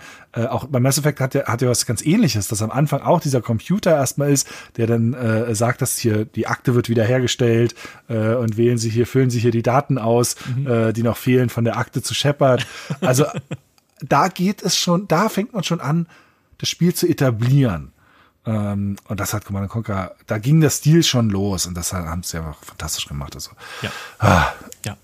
Ganz viel Liebe auch von mir. Ich ja. weiß noch, wie ich äh, von Command Conquer erfahren habe, nämlich als in Spieleläden oder im Spieleladen unseres Vertrauens damals eines von diesen Rendervideos einfach über den Bildschirm lief, kommentarlos oder war es ein Trailer oder was auch immer, aber es war halt nur diese gerenderten Panzer, die da irgendwie Blümchen platt gefahren haben in diesen Rendervideos und mein Bruder und ich standen da, wussten nicht, was das ist, also dass es ein Spiel ist wie Dune 2, das kannten wir glaube ich zu dem Zeitpunkt schon, aber keine Ahnung. Äh, wir haben nur gesagt, boah, ist das cool. Ey, das mit, weißt du noch, Command Conquer, das mit dem Panzer im Spieleladen müssen wir haben und haben es ja. dann gekauft und sofort installiert und dann hat es den Rechner zerlegt, weil irgendwie war, keine Ahnung, in den Speicher Manager im Arsch oder was auch immer halt damals immer passiert ist, war ja auch Anfang der Windows 95 Zeit, wo alles schieflaufen konnte. Egal, ja, trotzdem absolute Liebe für Command Conquer. Und was soll jetzt denn noch kommen mit Command Conquer auf Platz 15, sagt ihr? Platz Nummer 14 kommt jetzt. Und iWar, Independence War von 1997, wo man in den ersten 15 Minuten denkt, es ist ein Film, aber nein, es ist auch eine Weltraumsimulation. Ja, es zieht sich ja so durch. Ich bin halt wirklich, also so Weltraumsimulationen, äh, gerade wenn sie sehr storylastig waren oder so Fahrzeugspiele, wenn sie sehr storylastig waren, sehr missionsgetrieben, deshalb zum Beispiel Elite Dangerous oder sowas oder Elite, das war nie so meine Welt. Mhm. Aber äh, diese Art von Spielen, das hat mich schon immer begeistert, das hat immer mein Herz äh, ergriffen. Und wie du schon sagst, iWar 15 Minuten Render-Video am Anfang. Und zwar so geil, äh, so gut und so cool das Universum aufgebaut. Da geht es darum, dass ähm, die Navy, die Weltraum-Navy der, der Erde gegen die Rebellionen der, sagen wir so, äußeren Planeten kämpft. Ein bisschen eigentlich The Expanse-mäßig. Mhm, ähm, stimmt, ja. Und die äh, wiederum die Rebellen kapern dann zum Beispiel auch ganz viele Schiffe von der Navy und bemalen die dann auch so mit Graffiti und sowas. Äh, äh, voll cool.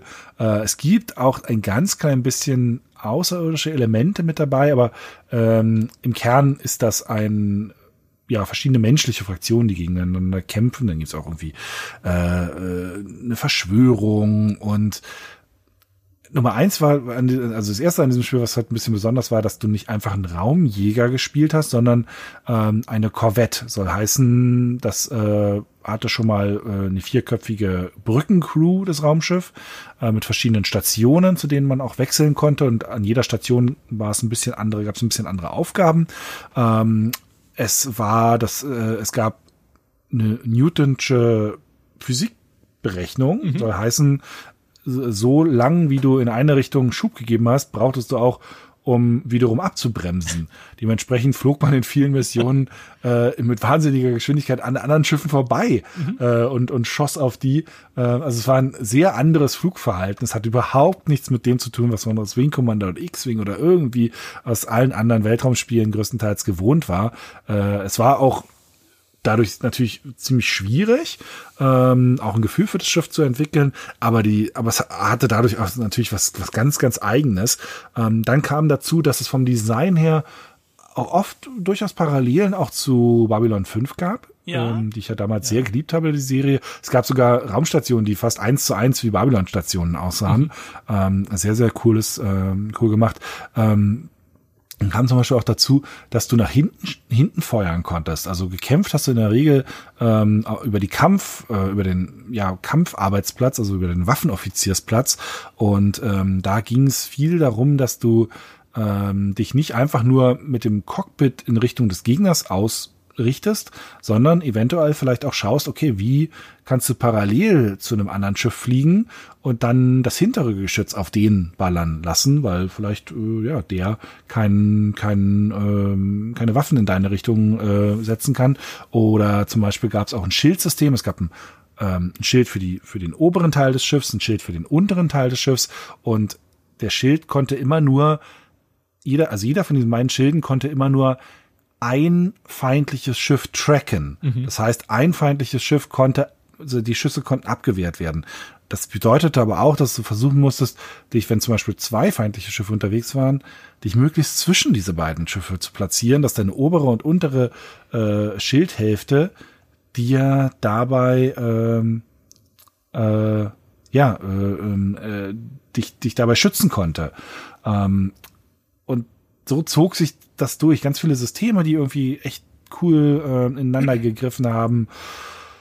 Sehr, sehr, sehr coole Missionen zum Teil. Also musstest du auch mal einen, ähm, einen Satelliten reparieren, dann flugst du so eine kleine Drohne in den Satelliten rein. Äh, die erste Mission vom Spiel war irre verwirrend, aber, aber eigentlich super geil, weil ähm, du die, die Erdnavy hatten eigentlich nicht genug Schiffe, deshalb fliegst du nur mit der Kommandokapsel äh, los, bist an ein, an ein Transportschiff angedockt und wirst zu einem Trümmerfeld geschickt. Ja. Und sollst da mal gucken, ob es da noch Überreste gibt, die du die du ja äh, retten kannst und dann findest du die Überreste von ähm, äh, tatsächlich von einem von diesen Dreadnought-Schiffen und dockst dann da an, übernimmst auch zwischendurch erstmal die Fernbedienung von diesem Wrack, damit das, weil das dreht sich die ganze Zeit, damit sich das äh, äh beruhigt und du dann andocken kannst und so eine Geschichten. Also irre cool, wie gesagt, total geiles Missionsdesign. Missionsdesign, wo, wo, ähm, oder zumindest habe ich so, so in Erinnerung jetzt, als ich es vor ein paar Jahren nochmal gespielt habe, habe ich auch gemerkt, es sind auch relativ viele 0-15 Missionen zwischendurch, äh, muss man auch gestehen, aber viele Missionen waren schon sehr ungewöhnlich und äh, fühlten sich immer, fast jede Mission fühlte sich so ein bisschen an wie eine, mh, mm, wie eine Folge aus Babylon 5 oder aus Star Trek. Ähm, das hatte eine unglaubliche Wertigkeit und was mir damals total gut gefallen hat, äh, ein, ein winzig kleiner Erzählkniff war, dass es nach der Mission, dass der Captain, den du ja mehr oder weniger gespielt hast, der hat dann immer noch so eine kleine Zusammenfassung gegeben mhm. ähm, und dabei ganz oft so Foreshadowing betrieben. Mhm. Also dieses so nach dem Motto, ja, äh, wir haben in wir haben in dieser Mission äh, die den Satelliten repariert, der von zwei Indie-Schiffen angegriffen war. Was die da genau getrieben haben, konnten wir leider nicht rausfinden äh, und äh, haben den Vorfall schnell ad acta gelegt. Hätte ich da oder hätten wir damals schon gewusst, äh, was äh, wie wichtig dieser Einsatz war oder welche Konsequenzen daraus äh, sich ergeben würden, äh, wären wir vielleicht anders vorgegangen und so. Weißt du, also immer schon dieses Oh, oh, oh, da ist mhm. gerade was passiert und das wird später nochmal wichtig werden. Und das ist schon ein Hinweis darauf, dass da irgendwas im Argen liegt. Das fand ich so cool gemacht.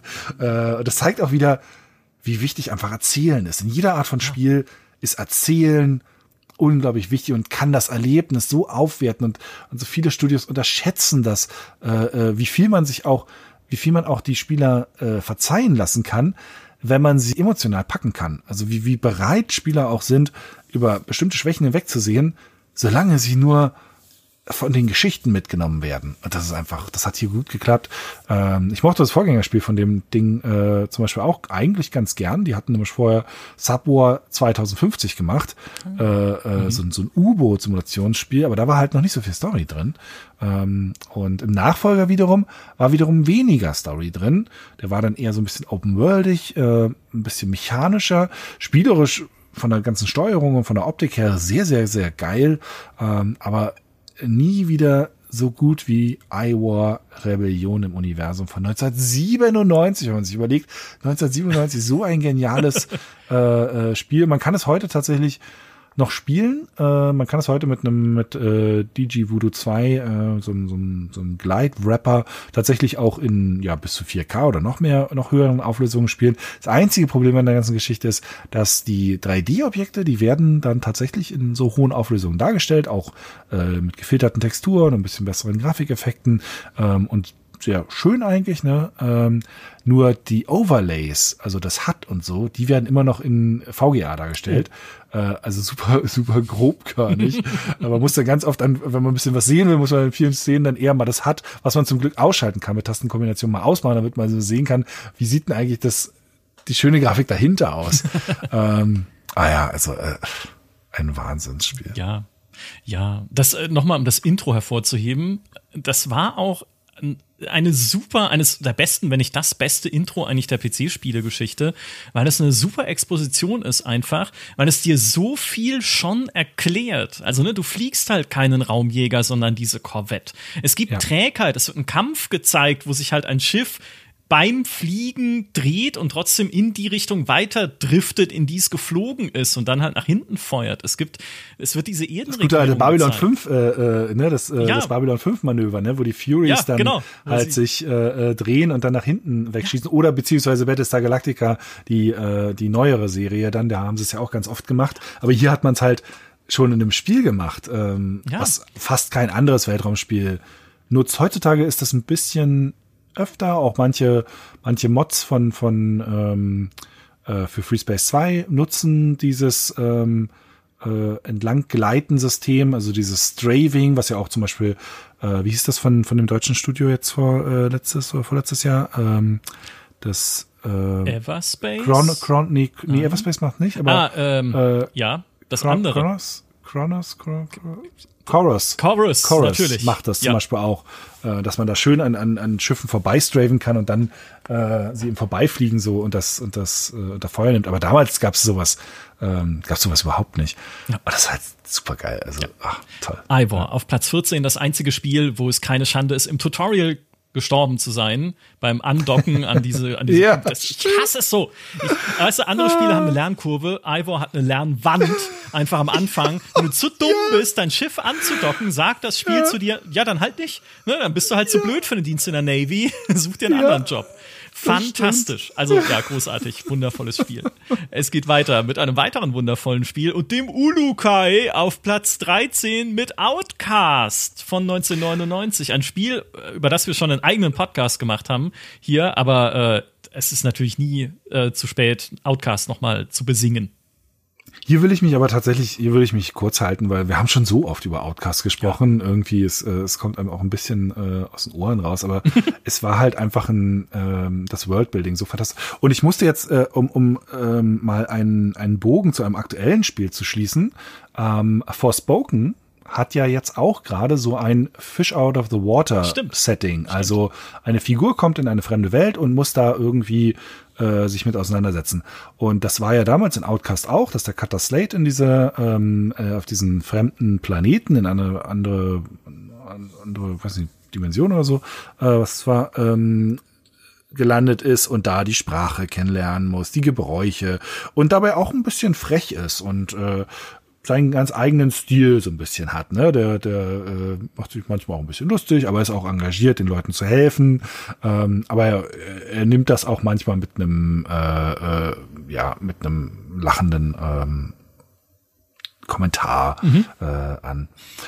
Und wiederum Forspoken, was das jetzt ganz ähnlich macht, es ist so geil zu sehen, wie unfassbar gut man das bei Outcast machen kann und wie unfassbar man ins Klo greifen kann, weil Forspoken macht das macht da alles falsch. Hm. Alles. Alles, was man irgendwie mit so einer Situation falsch machen kann. Also, das ist ja sowieso ein Spiel. Es ist, glaube ich, die, die dümmste Hauptdarstellerin, die ein Spiel in den letzten 20 Jahren bekommen hat.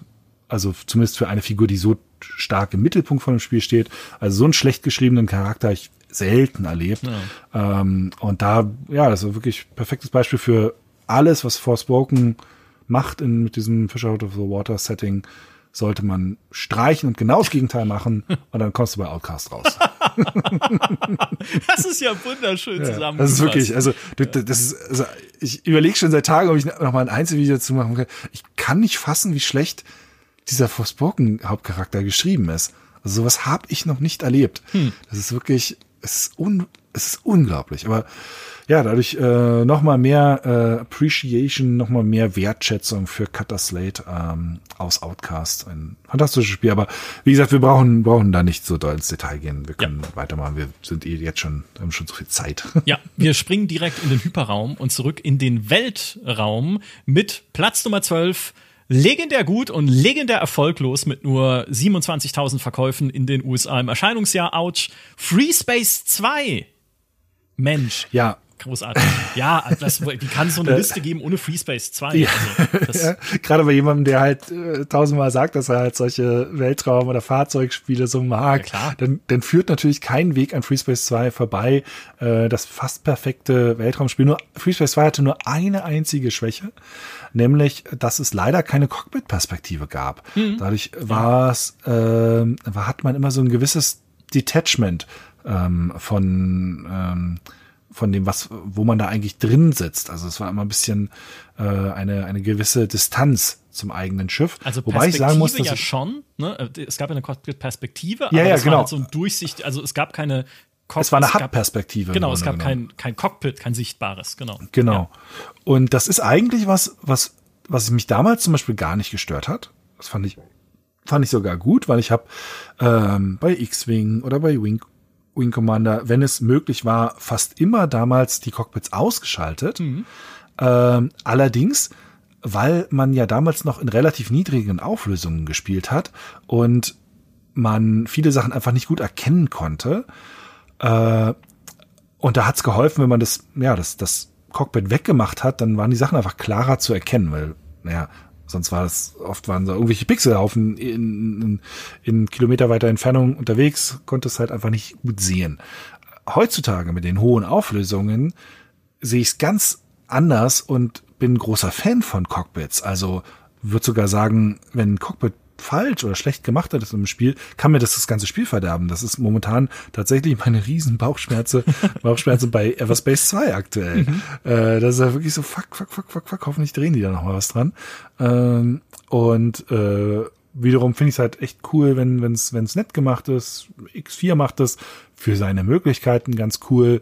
Ähm, und das fehlte halt bei, bei Free Space 2. Aber ansonsten ein fantastisches Weltraum-Action-Spiel sehr coole Missionen, unglaublich große Schlachten. Allein schon die erste Mission, ähm, da treten dann zwei Großkampfschiffe gegeneinander an ja, und das eine schießt mit seinem Laser durch das andere durch und mhm. zerschneidet das, das regelrecht. also im Grunde genommen die ganzen Grafikeffekte, die man sich äh, als Fan von Babylon 5 gewünscht hat. Genau. Und da waren die Schlachten ja so, dass diese Schiffe mit ihren Lasern durch die Schiffe durchgeschossen haben und sie richtig zerschnitten haben. Das hat FreeSpace 2 äh, jetzt dann auch geliefert. FreeSpace 1 hat teilweise Raumschiff-Designs so ein bisschen äh, sich davon inspirieren lassen, was Babylon 5 gemacht hat, aber FreeSpace 2 hat das Ganze auch noch auf die, auf die, ähm, auf die Waffeneffekte übertragen mit diesen langen Beam- Laserstrahlen. Es war auch eines der ersten Weltraum-Action-Spiele, in denen es tatsächlich diese langen Beam-Laser gab. Also mhm. so ein wirklich durchgehender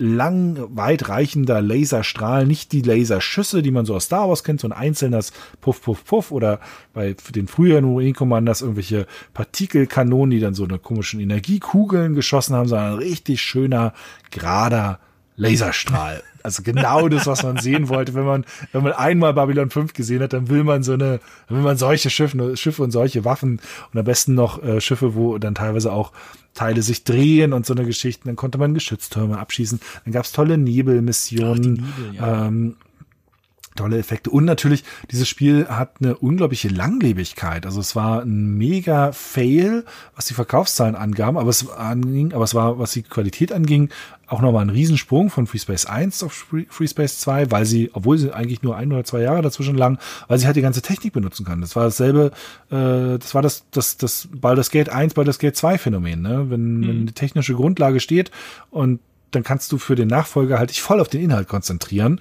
machst vielleicht noch ein paar kleine Verbesserungen ran, aber das ist relativ easy zu machen und so haben wir recht oft zweite Teile bekommen, die einfach fantastisch waren und das war hier auch so. Und durch das Engagement der der Spieler, der Fans über die letzten 20 Jahre ist das halt am Leben gehalten worden, denn irgendwann äh, ein paar Jahre nach dem Release haben die Entwickler ähm, äh, hier Volition, also die auch die Macher der Saints Row Spiele sind, ähm, haben den Source Code freigegeben von dem Spiel und dementsprechend ist das FreeSpace Open Source Projekt gestartet, die bis heute das Spiel ähm, lauffähig halten auf modernen Systemen, die Grafik massiv überarbeitet haben, etliche neue Grafikeffekte reingebaut haben, alle Raumschiffmodelle überarbeiten mhm. äh, und dann kommt noch dazu, dass es etliche neue Kampagnen gibt, die mhm. teilweise so ausufernd sind, auch in ihren Größen so, so fantastisch werden. Äh, und dann gibt's teilweise auf der Engine wiederum äh, basierend ganze, äh, äh, ganze Total Conversions. Es gibt ein, ein Wing Commander Saga äh, Spiel, was die Technik nutzt. Es gibt äh, ein paar Battlestar Galactica Spiele. Es gibt ein Battlestar Galactica äh, Mini-Spiel, eigentlich nur so vier Missionen lang, was mit die schönste Licht Darstellungsgrafik, die ich jemals in einem Spiel, im Weltraum, in einem Weltraumspiel gesehen habe, ähm, hat äh, ein kleines Projekt, hatte ich letztens auch mal einen Livestream zu gemacht. Da, da bin ich heute noch weggeflasht, was das für eine, für eine Lichtschattendarstellung hat. Ähm, fast wie in einem Film.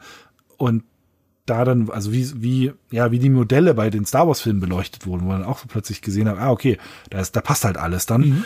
Ähm, ja, und, und, und so ist dieses Spiel ein bisschen unsterblich geworden. Andererseits aber auch von allen, die es nicht kennen, völlig vergessen. Ne?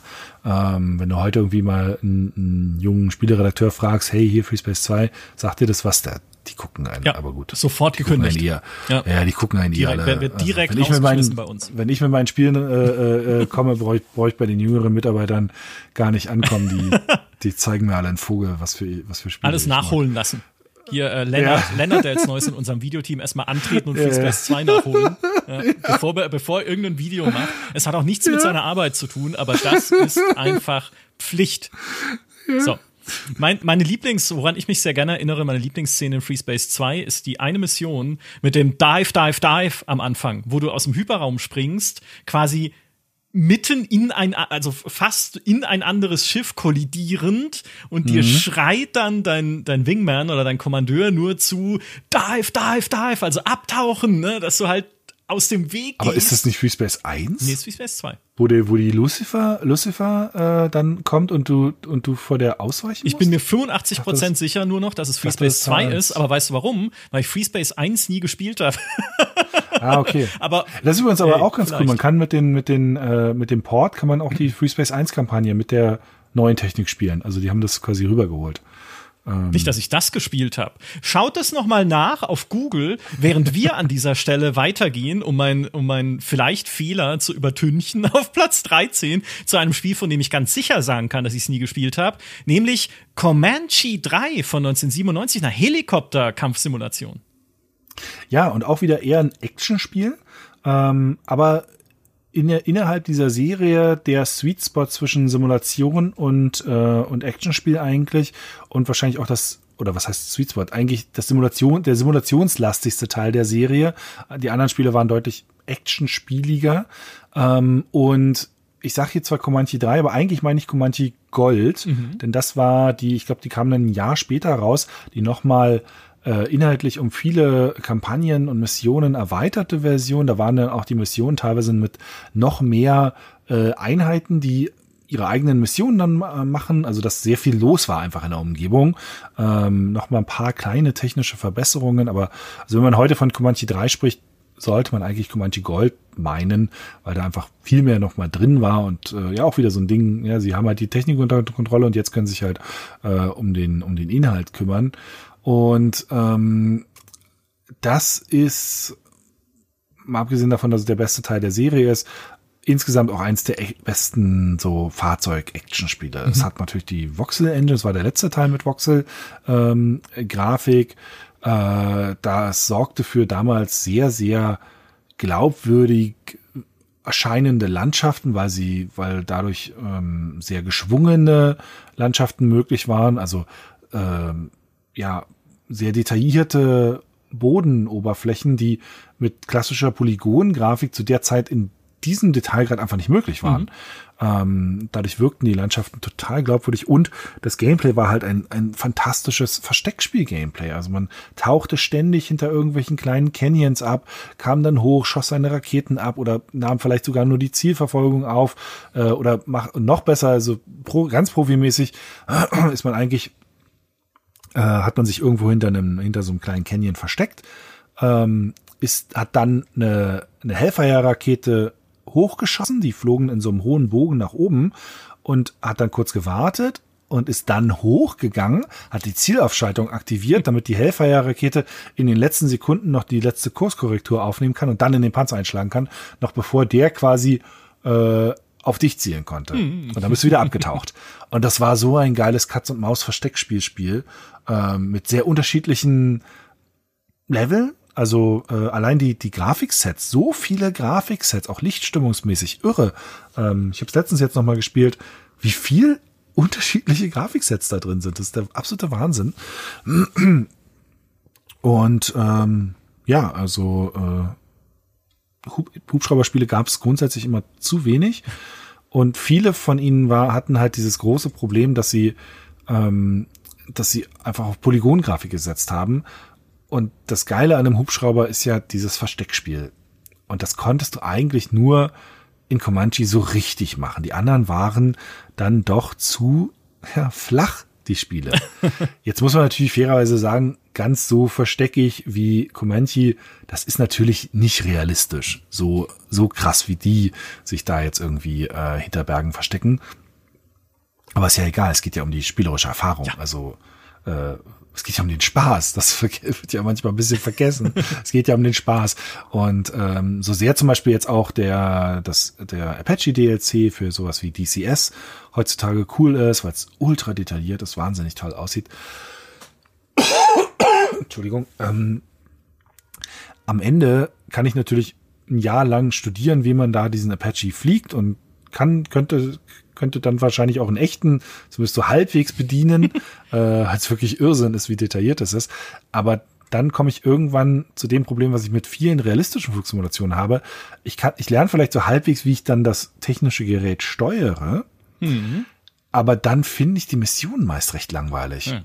weil die ja dann eher so realistisch sein sollen und so eine realistische Simulation ist bei vielen von diesen Flugsimulation, ja, fliegen Sie zu Punkt A, drücken Sie drei Tasten, um die Raketen abzuschießen und fliegen Sie wieder zurück, weil natürlich sich, sich niemand so sehr in Gefahr begeben soll, wie das in sowas wie Comanche gemacht wird. Ne?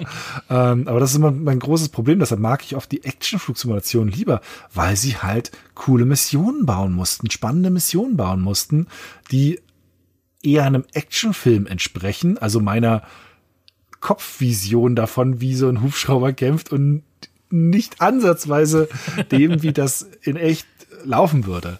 Äh, deshalb Comanche einfach, die haben das am besten gemacht, ähm, die waren richtig cool und äh, ja, tolles Spiel. Ja. Ich sehe jetzt schon die Kommentare auf Gamestar.de, in denen, in denen dir erklärt wird, dass du keinen Comanche fliegen kannst, nachdem du das Spiel gespielt hast. Aber Challenge das accepted, ne? Also falls jemand von aber den gibt's ja, der wurde ja auch eingestellt. Also Ja, daher- stimmt, aber falls jemand von euch einen hat, schickt ihn doch mal oder bringt ihn mal vorbei und wir probieren es mal aus jetzt. Ja, also jetzt kommt nächste Woche das US-Militär. Wir, wir, wir hatten die gebaut, aber jetzt brauchen wir sie ja, Ja, nicht. jetzt flieg Äh. mal. Genau, hier, zeig mal, was du kannst. Also, ähm, ja, genau, das war Platz Nummer 11, Comanche 3. Jetzt geht's endlich in die Top 10, in die 10 äh, lieb liebsten Lieblingsspiele mit Platz 10 wieder einem Spiel, was ich nicht gespielt habe, nämlich Flashback von 1992, einem weiteren, ja, so Side-Scroller, Jump'n'Run ähnlichen Spiel, auch wieder aus Frankreich. Ja, und das ist natürlich jetzt, hier, du sagst es 1992, das sind natürlich so alte Spiele, dass sie mich in meinem, ich bin Jahrgang 82, dass sie mich einfach halt in meiner Kindheit geprägt haben. Das waren mit die ersten Spiele, die ich gespielt habe. Es waren jetzt rückblickend mit die ersten Spiele, die es gab, ne? Gerade so die ersten Spiele, die dann auch einfach grafisch Sprünge gemacht haben und einen richtigen grafischen Stil entwickeln konnten. Ich meine jetzt hier sowas wie ein Ultima 4 oder so, da kann man noch nicht von wirklichem Stil sprechen. Das ist halt alles Notlösungscharakter. ähm, aber Anfang der 90er ging es dann los, dass Spiele einen Stil entwickeln konnten. Und eins der stilsichersten Spiele war Flashback, ähm, weil es einen ultramarkanten Look hatte. Es hat ja diese, diese ein bisschen so Prince of Persia Retroskopie, glaube ich, hieß das, ähm, Animationen. Ähm, und es hat eine cineastische Inszenierung. Soll heißen, es gibt erstmal ein relativ aufwendiges Intro. Das Geile ist, je nach, es gibt, keine Ahnung, gefühlt 50 Versionen von diesem Spiel. Je nachdem, welche äh, Version, ob man auf dem Mega Drive, auf dem PC, auf dem was auch immer es damals für Geräte gab, äh, kriegt man teilweise ein anderes Intro, also mit einer auch ander, völlig anderen Technik, selbst wenn es vielleicht inhaltlich dieselben selben Szenen sind. Das eine ist dann eher so Render-Intro, das andere ist eher so äh, mit so großflächigen Polygongrafiken gemacht. Sucht mal im Internet auf YouTube ähm, Internet auf YouTube, als Im- würde ich das irgendwie jemandem aus den 90er Jahren erklären. Das ist ja unglaublich. Geht Äh, mal auf Google. Schalt, schalten Sie Ihr Modem an. ähm, also schaut mal einfach auf, auf YouTube, ähm, sucht mal einfach nach äh, äh, Flashback in alle in all Intros oder so und schaut einfach mal an, wie unterschiedlich die Grafikstile von diesem Spiel je nach je nach unterschiedlicher Plattform waren. So und dann ähm, da geht's darum, dass äh, man in der fernen Zukunft irgendwie so ein Typ ist, der komischerweise im Intro von irgendwelchen Alien-Viechern äh, gejagt wird, dann stürzt man in den Dschungel ab und hat, glaube ich, auch zum Teil sein, sein, äh, sein Gedächtnis verloren. Conrad heißt er und versucht dann, ich glaube, in sechs Missionen eine Art Alien-Verschwörung auf der Erde und auf anderen Planeten aufzudecken und aufzuhalten. Ähm, und das war erstmal cool, dass es ein, ein erwachsenes Setting war für ein Sidescroll Jump'n'Run über weite Strecken. Also kein Mario oder so, sondern ein erwachsenen, erwachsenes Science-Fiction-Setting, ähm, das auch ein etwas, ja, glaubwürdigen oder sagen wir mal abgeklärteren optischen Stil hatte als jetzt zum Beispiel ein Metroid. Das war ja eher so Fantasy. Das hier war wirklich eher so klassische Science-Fiction. Ein sehr, äh, einen sehr feingliedrigen grafischen Stil. Also ähm, alles sehr ähm, ein bisschen so so kantig, äh, slick würde ich auch wieder sagen. Auch wieder ein slickes Design. Okay. Ein bisschen, ein bisschen Mass Effect mäßig. Äh, es hatte was, hatte was sehr slickes. Ähm, und es war nicht nur Jump'n'Run, es war auch teilweise Adventure. Also man musste auch Objekte finden, ähm, die an den richtigen Stellen einsetzen. Es hatte eine gewisse Metroidvania-Struktur. Also es ging nicht einfach nur von links nach rechts, sondern oben, unten, hoch, runter. Man konnte klettern. Also es gab richtig so Kletteranimationen, dass man irgendwo runter hochgehen konnte. Ähm, die Kämpfe waren selten, aber intensiv, weil man wirklich schnell reagieren musste, da klarzukommen. Es gab dann auch später ein Level, das war der absolute faste Level, äh, war dann äh, so eine Game Show, wo man, wo man Geld verdienen musste. Okay. Da kämpfte man dann teilweise gegen Aliens.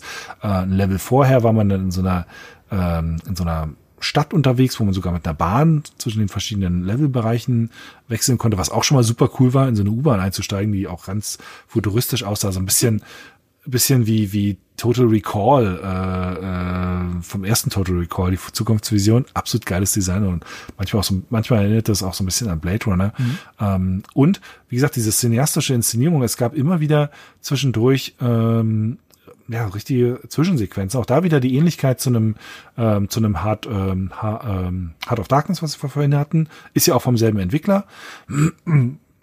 Also auch hier Eric, äh, Eric, Eric Shahi oder wie er heißt, ähm, beteiligt dran. Und ähm, was mir auch zum Beispiel super gut gefallen hat, wenn man ein Objekt, was auf dem Boden lag, eingesammelt hat, dann, dann wurde eine kleine Zwischensequenz gezeigt wie er mit der Hand das greift, ähm, also dass man dann aus einer anderen Perspektive das Objekt so richtig als 3D-Objekt sehen konnte. Das war schon total cool. Es wurde oft so ein bisschen, ähm, oft wurde gesagt, dass Flashback der Nachfolger von Another World gewesen sei. Mhm. Nee, warte mal, Eric Shari ist, ist Another World, nicht Flashback. Genau. Entschuldigung. Genau. Äh, das habe ich falsch ähm, mit, äh, mitgenommen. Aber das stimmt nicht. Also ähm, es gibt eigentlich keine direkte Verbindung zwischen diesen beiden Spielen. Also Another World ist kein ist kein Nachfolger, äh, Flashback ist kein Nachfolger von Another World. Flashback selber hatte dann wiederum einen Nachfolger, äh, Fade to Black, das war dann ein äh, Third-Person-Action-Spiel, hat nicht so richtig gut funktioniert, weil die Steuerung absoluter Scheiß war. Ähm, und jetzt wurde ja auch ein Flashback 2 angekündigt. Die ähm, ersten Szenen, die man da in einem Trailer von sehen kann, seien, sehen furchtbar aus, also völlig, völlig missverstanden, oh was der Stil davon ist. Ja, also, also da habe ich echt Schiss vor, äh, weil es ein bisschen auch wieder aussieht wie das Remake, das es vor ein paar Jahren gab, was auch furchtbar war.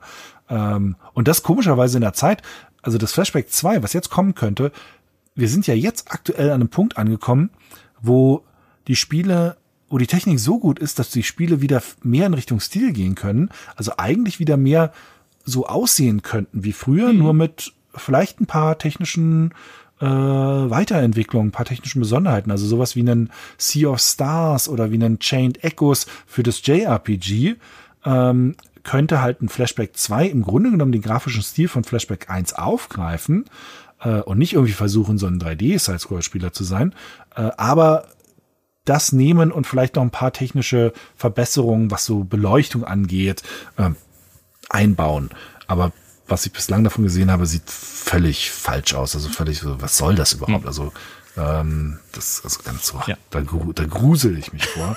ähm, und ja, also, äh, aber um nochmal zurück zum, zu kommen zum Original, es ist ähm, äh, die Verbindung zu Another World war eben auch dieses cineastische, ähm, dieses inszenierte, dieses ja fremde Welt erkunden und auch der also erwachsene Erzählansatz, ähm, es war kein vom Setting her kein Kinderspiel, was mir einfach schon gut gefallen hat. Ähm, und es hatte halt für seine Zeit, äh, in dem es rauskam, es war, ich weiß, glaube, es war eines der ersten Spiele, die tatsächlich einen richtigen Stil hatten, wo der Stil keine Notlösung war. Und das habe ich nie vergessen. Also äh, das hat sich reinge, reingefressen in mein Hirn. Mhm. Ja, merkt man.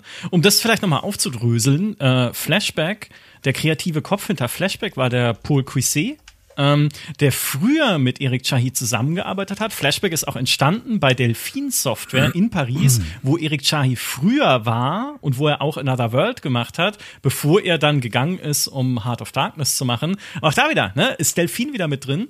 Mhm. Und Foreshadowing, es wird nicht das letzte Spiel bleiben, wo äh, in dieser Liste, wo Delphine Software und Frankreich eine Rolle spielen. Also ja, ein, ein sehr eindeutiger roter Faden, den wir hier haben. Allerdings nicht auf Platz 9. Auf Platz 9 geht's rüber in die USA mit The Need for Speed, mit dem ersten Need for Speed von 1994. Ja, ähm, in dieser Liste ihr seht ja, oder ihr hört ja, es sind sehr viele relativ alte Spiele, aber es liegt halt einfach daran, dass das die Zeit war, in der ich geprägt wurde, was mein Spiel, was meine Spielwahrnehmung ähm, angeht und dass das auch viele Spiele waren, die so ein bisschen so ihre Firsts waren. Das ist ein bisschen das, das Problem so in den letzten zehn Jahren, fast sogar schon 20 Jahren. Was sind denn wirklich noch an Spielen rausgekommen, die, die bahnbrechend was gemacht haben. Ich meine, nicht mal, es sind nicht mal viele Genre dazugekommen. Battle Royale so ein bisschen, aber ist auch wieder nur ein Ableger vom Shooter. Souls-Likes vielleicht noch so als die tatsächlich sich als Genre mal neu äh, äh, mal was, was einen neuen Ansatz gefunden, aber, aber ansonsten, ja, vielleicht so ein Dota, aber selbst das ist auch wieder nur ein Ableger von einem Strategiespiel. Also viele von den Spielen auf dieser Liste sind auch deshalb Lieblingsspiele, weil sie genreprägend waren, weil sie wirklich neu ähm, waren. Vielleicht nicht unbedingt immer die allerersten Spiele ihrer Art, aber doch, doch noch den, den, ja, den, die Gnade der frühen Geburt hatten, dass sie eben mit ihren Ideen so prägend sein konnten. Und das war auch bei The Need for Speed so. Es war nicht das erste Rennspiel, um Gottes Willen, aber es war ähm, das erste Rennspiel, das in seiner ganzen Präsentation ähm, auf einmal gezeigt hat, wie gut Rennspiele aussehen können, weil für damalige Zeiten war das Fotorealismus. Mhm, das stimmt. Also, das, ähm, wenn man sich jetzt heute Material von dem anschaut, ist es teilweise, es sieht heute noch relativ beeindruckend aus, weil sie auch bei ganz vielen Grafiken auf Fotodaten wiederum zurückgegriffen haben. Also die Texturen für die Fahrzeuge zum Beispiel, das, das muss irgendwie aus, ähm, aus, aus, aus Fotodaten übernommen worden mhm. sein. Mhm. Äh, dann natürlich runtergebrochen, so dass es halbwegs irgendwie performant ging. Aber ganz viel davon war für damalige Verhältnisse äh, fotorealistisch. Und was aber für mich, warum The Need for Speed für mich auch ein, auch ein Lieblingsspiel war äh, und auch so, so prägend war, äh, es hat meine Vorliebe für Rennspiele, die von A nach B Laufen geprägt. Denn bei Need for Speed war ungefähr die Hälfte der Strecken waren von A nach B Strecken. Ja. Das, äh, die waren in der Regel dann so unterteilt in drei ähm, Abschnitte. Da gab es zum Beispiel, und das ist, das ist auch heute noch mein absolutes, wenn ich, wenn ich im Urlaub, also ich hole aus, wenn ich in Urlaub fahre, wenn, das Liebste, was ich im Urlaub mache, ist irgendwo an der Küste entlang fahren mit dem Auto. okay. Und äh, das finde ich, das finde ich einfach irgendwie total geil. Also mehr brauche ich eigentlich gar nicht. Ähm, und das gab es, so einen Abschnitt gab es bei The Need for Speed halt auch, mhm. wo du drei, ähm, drei äh, Abschnitte lang äh, an so einer Küste entlang gefahren bist. Und das war eigentlich gar nicht so sonderlich umfangreiches Spiel. Mm, die PC-Version hatte, glaube ich, eine Strecke mehr, dann kam auch ein bisschen später, äh, und ich glaube ein Fahrzeug oder so mehr. Aber es waren, glaube ich, so sechs oder sieben Fahrzeuge und sechs oder mit so einer, glaube versteckten Strecke so sieben Streckensettings. Ähm, die Hälfte waren halt Rundkurse und die andere Hälfte waren halt von A nach B Strecken. Ähm, und das in Verbindung mit dem für damalige Verhältnisse so halt so einen leichten Fotorealismus-Ansatz, mit der guten Spielbarkeit von dem Ganzen, mit, ich glaube, waren da auch schon Cops mit dabei? Also ich glaube ja, ich glaube, da war schon irgendwas. Da fragst du mich Sachen. Polizeiverfolgungsjagd auf jeden Fall war es dabei. Ähm, das fand ich einfach richtig cool. Und Need for Speed 2 wiederum hat mich dann mega enttäuscht, weil das fast nur Rundkurse hatte. Das fand ich dann sofort irre scheiße.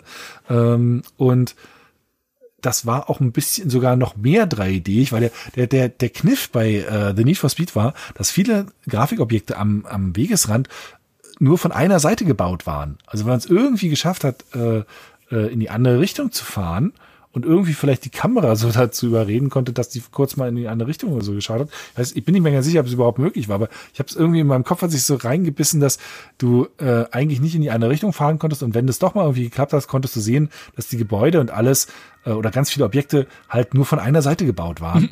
Ähm, und bei Ab Need for Speed 2 war es ja dann schon alles deutlich 3D-iger. Da gab es ja dann, glaube ich, auch sogar schon die ersten Teile mit 3D-Beschleunigung und so.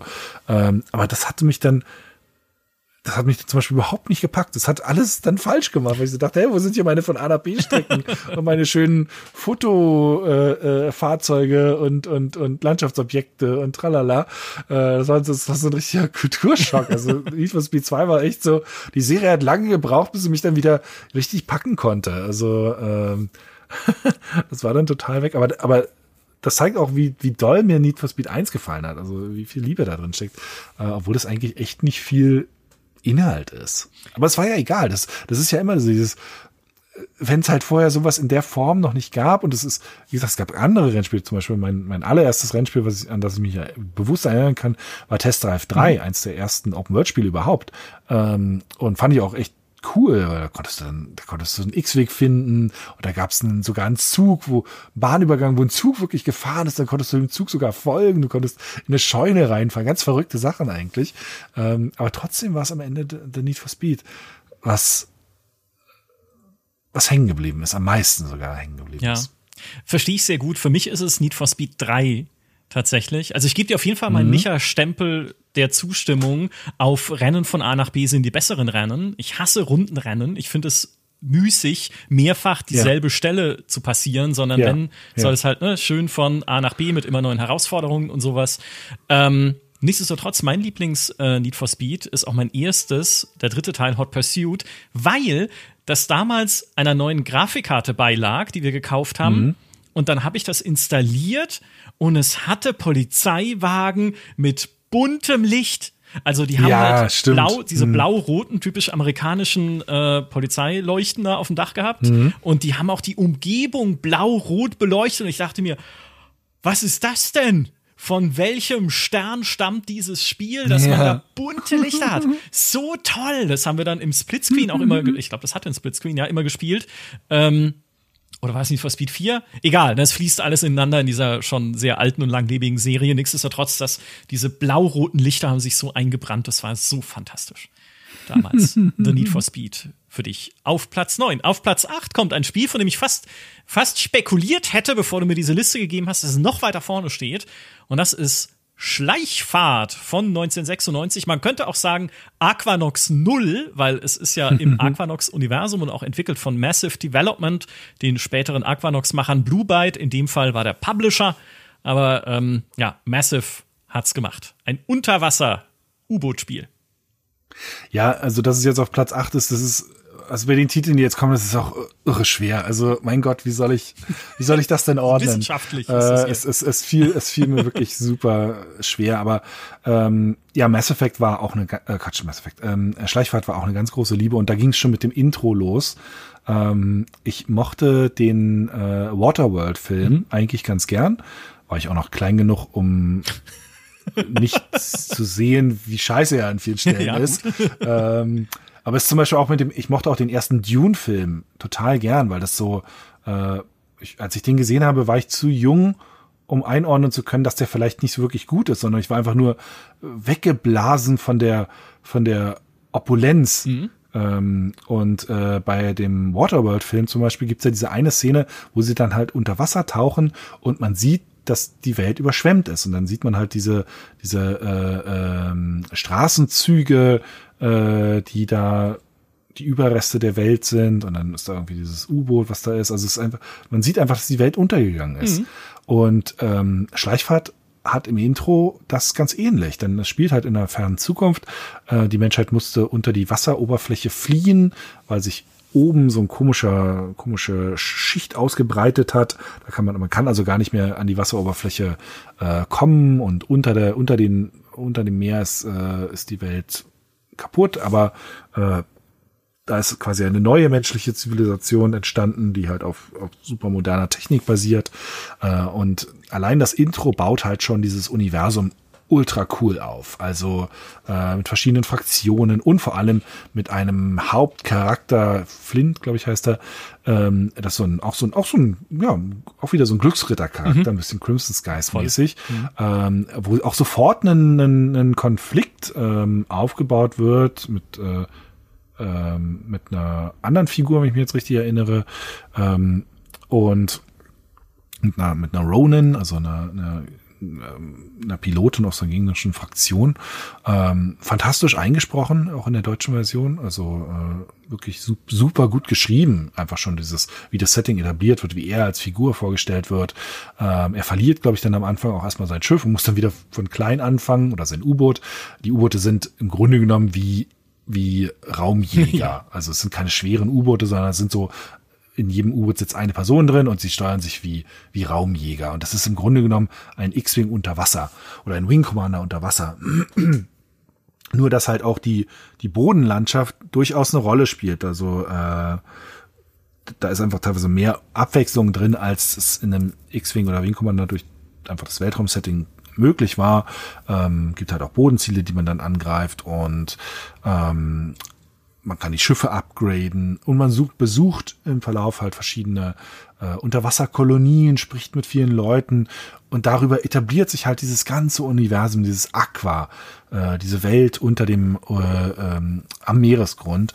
Ähm, später taucht dann auch noch so eine Art Alien-Rasse auf, gegen die man kämpfen muss, eine große Bedrohung, wo sich dann auch verschiedene Fraktionen zusammentun müssen, wo teilweise dann auch riesengroße äh, Unterwasserschiffe unterwegs sind. Also auch also die Kämpfe werden auch einfach sehr, sehr groß mit etlichen, etlichen äh, äh, Unterwasserjägern und aber auch Großkampfschiffen und sowas. Ähm, ja, und das war einfach vom, vom Setting fantastisch. Es war von der Erzählweise fantastisch. Ähm, es sah gut aus. Später gab es dann auch noch eine 3DFX beschleunigte Version. Das ist die, die man heute ähm, bei GOG zum Beispiel auch noch, auch noch gut spielen kann. Ähm, muss man sich ein bisschen hinfummeln, aber es geht. Ich letztens erst vor ein paar Jahren, ähm, letztens auch wahrscheinlich wieder etliche Jahre her. Neulich erst, ja. Äh, äh, 2006. Äh, Let's, Let's, Let's Play durch, durchgespielt. Ähm, und, aber das tatsächlich, das, das, was mir, glaube ich, am besten dabei gefallen hat, war die Figur, dieser Flint und wie sie das Universum etablieren. Auch ein bisschen mit einer, äh, mit einer etwas tragischen Liebesgeschichte. Fand ich auch super cool, weil diese diese Ronan, diese, diese Gegenspielerin da, äh, da merkt man schon, da ist eigentlich, da würde gerne was, sollte eigentlich irgendwie was laufen und aber sie kommt halt aus einer anderen Fraktion, hat irgendwie einen anderen Ehrenkodex und äh, so richtig geht das nicht zusammen. Ähm, und viele so ein bisschen zwielichtige Figuren, äh, eine eigene Sprache zum Teil auch mit dem mit bestimmten Begriffen, die natürlich dann sich da unter, unter der Wasseroberfläche geprägt hat. Also ein, ein reiches Setup, in dem coole Missionen stattfanden, ähm, mit einfach sehr viel cooler Action. Mhm. Weißt du, was, was bei mir äh, an Schleichfahrt immer äh, mein Problem ist? Ich bin da irgendwie falsch verkabelt in meinem Hirn in irgendeiner Form, weil ich verwechsle Schleichfahrt, das ja ein, ein ernstes, also oder ein Realweltszenario ist, immer mit diesem anderen U-Boot-Spiel, wo man so winzig ist und wo man auf dem Meeresgrund dann um so riesige ja, ja. Dosen rumfährt. Mir fällt auch der Name ja, nicht mehr ein. Ich weiß, was du meinst, aber das, das, das hat mich nie irgendwie richtig überzeugen können. Ja, mich auch nicht, aber, aber ich, ich verwechsel es immer. Ich denke immer, ach, das nee, war Schleichfahrt, ne, mit den Dosen und so und dann alle anderen nee, nee, so. Schleichfahrt ist das düstere, düstere, ernste. Ähm, Spiel ist ja, das heißt ja auch nur bei uns in Deutschland Schleichfahrt. Ähm, es gab, es gab übrigens äh, tatsächlich, das war auch ein cooles Feature. Es gab ähm, Strömungen manchmal. Manchmal, du musstest manchmal den Motor ausmachen und dich von der Strömung treiben lassen, damit dich gegnerische Schiffe nicht entdecken. Also auch coole Elemente da äh, äh, drin.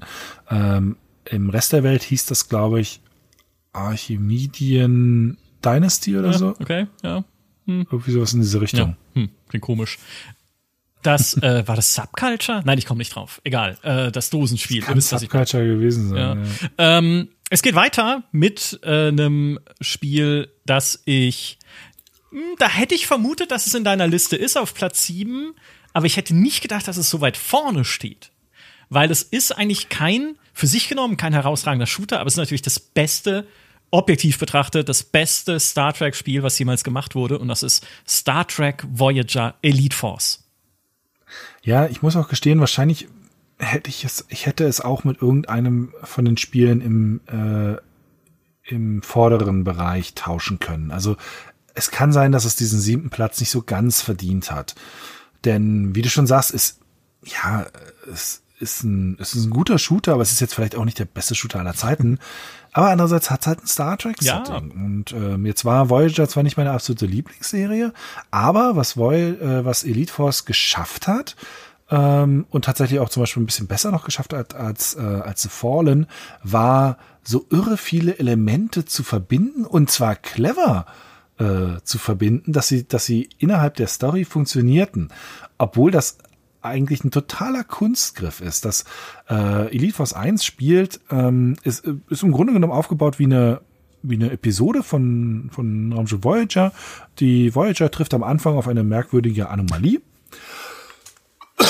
Entschuldigung, meine, meine Stimme äh, äh, macht gar nicht so lange mit. Ähm, die trifft auf eine merkwürdige Anomalie und wird in eine Art äh, ja, Taschendimension oder sowas gezogen. Auf jeden Fall ein, ein räumlich recht begrenzter Raum, aber da wurden schon seit Jahrhunderten scheinbar immer wieder Raumschiffe hingesaugt von irgendeiner Kreatur oder von irgendeiner Fraktion. Das weiß man am Anfang nicht so genau.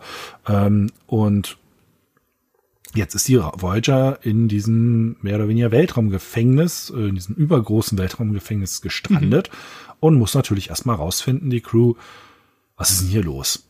Aber bevor wir so weit kommen, geht's erstmal mit der allerersten Mission los, wo wir plötzlich gegen die Borg ja. kämpfen. am Ende der Mission stellt sich heraus, das ist eine Hologramm-Simulation gewesen für das Spezialeinsatzteam, diese, für diese Elite Force, ähm, der man hier angehört, der man, dessen Chef man eigentlich genau genommen ist, also Tuvok unterstellt, aber vom Team ist man, glaube ich, schon so ein bisschen so der, der Leader. Man kann sogar als Mann oder Frau spielen, fand ich auch ganz cool. Mm. Und äh, das war natürlich erstmal der, der erste Knaller. Hey, ich bin in einem, in einem Quake, grafisch auf Quake 3 Level, ist ja die Quake 3 Engine, Shooter unterwegs äh, und kämpfe mit einem Phasergewehr gegen die Borg. Mhm. Das ist ja der absolute Traum für jeden Star Trek-Fan. Also da, da ist ja in dem ersten Level schon alles richtig gemacht. wie, wie, wie willst du denn da noch, was soll denn da noch kommen? Ähm, und dann haben sie aber durch diesen erzählerischen Kunstgriff, dass sie diese Blase haben, wo verschiedene Raumschiffe aus überall aus der Galaxie schon seit Jahrhunderten hergezogen, äh, hergezogen wurden, haben sie die Möglichkeit gehabt, ein paar Sachen in, in Elite Force rein oder in Voyager reinzubringen, die Voyager so unter so gar nicht hätte machen können. Ähm, sie haben nämlich dann zum Beispiel auch ein Raumschiff aus der äh, Captain Kirk Zeit, allerdings aus dem Paralleluniversum, mhm. äh, aus dem Mirror-Universum mit drin, das wiederum verschmolzen oder sich zusammengebaut hat mit einem klingonischen Bird of Prey. Also sind die beiden Schiffe sind sind zusammen ähm, äh, geschweißt worden und auch die Crews arbeiten zusammen. Die Klingonen mit den bösen Starfleet, äh, Starfleet sind es ja dann nicht, aber die, die Terranische Allianz, glaube ich, ne? Mhm. Oder äh, äh, zusammenarbeiten. Und dadurch hast du aber auch ein Level, der halt aussieht wie die alte Enterprise aus der TV-Serie. Was schon mal super ist. Dann bist du auf einem klingonischen Bird of Prey unterwegs, was schon mal super ist. Dann kämpfst du wieder gegen die Borg, was schon mal super ist. Dann hast du ein paar äh, unbekannte neue Alienrassen, die du am Anfang bekämpfst und wo du dann aber feststellst, ah, die, die wollen eigentlich auch da weg, die sind auch Opfer und dann äh, arbeitest du mit denen zusammen, was schon mal total Star Trek ist. äh, also dieser ganze Ansatz. So, und dann bist du auf der scheiß Voyager unterwegs. also, du bist halt auf der Voyager, du bist in, im Deck, wo der Delta Flyer bist, ist, du bist auf der Brücke der Voyager, du bist in der Krankenstation der Voyager, du bist äh, äh, äh in eigentlich allen wichtigen bekannten Ecken, du bist in den Gängen der Voyager unterwegs, du kämpfst auf der Voyager, weil die Voyager wird überfallen. Ähm, der Multiplayer ist auf dem Holodeck, wo wiederum dann teilweise Level sind aus etlichen unterschiedlichen Star Trek Settings, selbst so Westernstädte aus dem alten, ähm, äh, aus dem alten, aus der alten Serie und sowas. Also Fanservice ja. pur und das halt auch noch in einem wirklich guten Ego-Shooter, also mit abwechslungsreichen Waffen, mit abwechslungsreichen Gegnern, mit äh, toll erzählter Story, mit den Originalsprechern für Tuvok, für Janeway. Alle sind sie da, äh, mit schönen Zwischensequenzen, auch Render-Zwischensequenzen. ähm, ja, also, also super, einfach der perfekte, der perfekte Mix. Ähm, und deshalb ah ja, hat's vielleicht doch den Platz 7 ja, verdient. Jetzt hast, jetzt hast du es mir auch wieder äh, hingeredet auf Platz 7. Jetzt bin ich wieder dabei. Ähm, auch wie clever halt einfach dieses Setting, weil man, ne, wenn du halt Voyager guckst, dann gibt es da natürlich einen Haufen Spezies aus diesem Delta-Quadranten. Mal abgesehen von den Borg, die kannte man schon von früher aus der Next Generation. Aber die sind halt relativ gesichtslos geblieben, auch weil sich die Voyager, weil sie ja permanent nach Hause fliegt, nie lange mit ihnen beschäftigt hat. Ne, du musstest, sie mussten ja immer weiter, es konnten ja gar keine richtigen Erzfeindschaften entstehen. Und dann nutzen sie dieses Setting in Elite Force, um halt die guten, alten, bekannten Star Trek Widersacher äh, wiederzubringen, gegen die man sich, und halt nicht die Kazon oder sowas, gegen die man sich da durchsetzen muss. Super, ja. Gut, guter Platz 7 eigentlich, ja. Ist, was, was rede ich hier für Quatsch? Vollkommen berechtigt. Weiter geht es auf Platz 6 mit einem Spiel, wo ich denke, dazu sage ich einfach gar nichts, weil das kenne ich wirklich überhaupt nicht. Also ich kenne es natürlich, aber ich habe es nie gespielt. Es ist nicht mein Genre. Es ist Fahren und Schießen, was für mich nie gut zusammenpasst in einem Spiel. Es ist Interstate 76. Und es ist eins der besten Spiele aller wow, Zeiten. Okay es ist so, so unglaublich cool. Mhm. Und wirklich cool im Sinne von cool. Also es ist einfach, es ist so, so cool. ähm, es ist so style, es hat so einen geilen Stil. Das ist ein, wie du schon richtig sagst, es ist ein Fahrzeug-Action-Spiel, spielt in den ähm, 70er Jahren in den USA, allerdings in einer ähm, parallelen Zeitlinie, wo die Ölkrise immer schlimmer wurde ähm, und wo die USA mehr oder weniger so eine Art Mad Max äh, Setting geworden sind. Auf den Straßen kämpfen die Leute mit, äh, mit Waffen äh, ähm, und die Autos sind mit Maschinengewehren, mit Raketenwerfern, mit Flammenwerfern ausgestattet. Äh, man fährt durch sehr weiträumige Level und äh, man ist auf einem Rachefeldzug, denn man spielt ähm, Groove. Ähm, das ist der Bruder von Jade. Und Jade wird am Anfang im Intro erschossen, was schon mal, das ist schon so, so krass, das Intro ist halt schon so, die Hauptfigur im Intro wird am, erstmal erschossen. Und du so denkst, what, what the fuck, what's going on hier? Ähm, und du willst sie dann rächen, du willst ihren Mörder finden und äh, reist da, dafür durch die USA, ähm, baust dein eigenes Auto, äh, was halt so ein geiles Muscle Car ist, ähm, mit immer besseren Waffen aus und äh, hast ein, äh, hast als Begleit, Begleiter Groove Champion dabei. Das ist so ein äh, ja, äh, afroamerikanischer, äh, äh, das war der Partner von Jade, ähm, afroamerikanischer Typ, der halt wirklich einfach super cool ist, so Samuel Jackson mäßig. ähm, Im Englischen fantastisch auch vertont, aber sehr schwer zu verstehen. Hm, okay. Äh, also wirklich sehr, sehr schwer. Ähm, deshalb empfehle ich durchaus die deutsche Version, die auch ähm, eigentlich ganz, äh, ganz, ganz gut ähm, ja, vertont ist. Man hat dann noch so einen Mechaniker, wo man dann zwischen den Missionen ähm, die, die Autos, die man abgeschossen hat, ausschlachten kann ähm, und dann halt das Zeug ins eigene Auto einbauen kann und somit immer besser wird.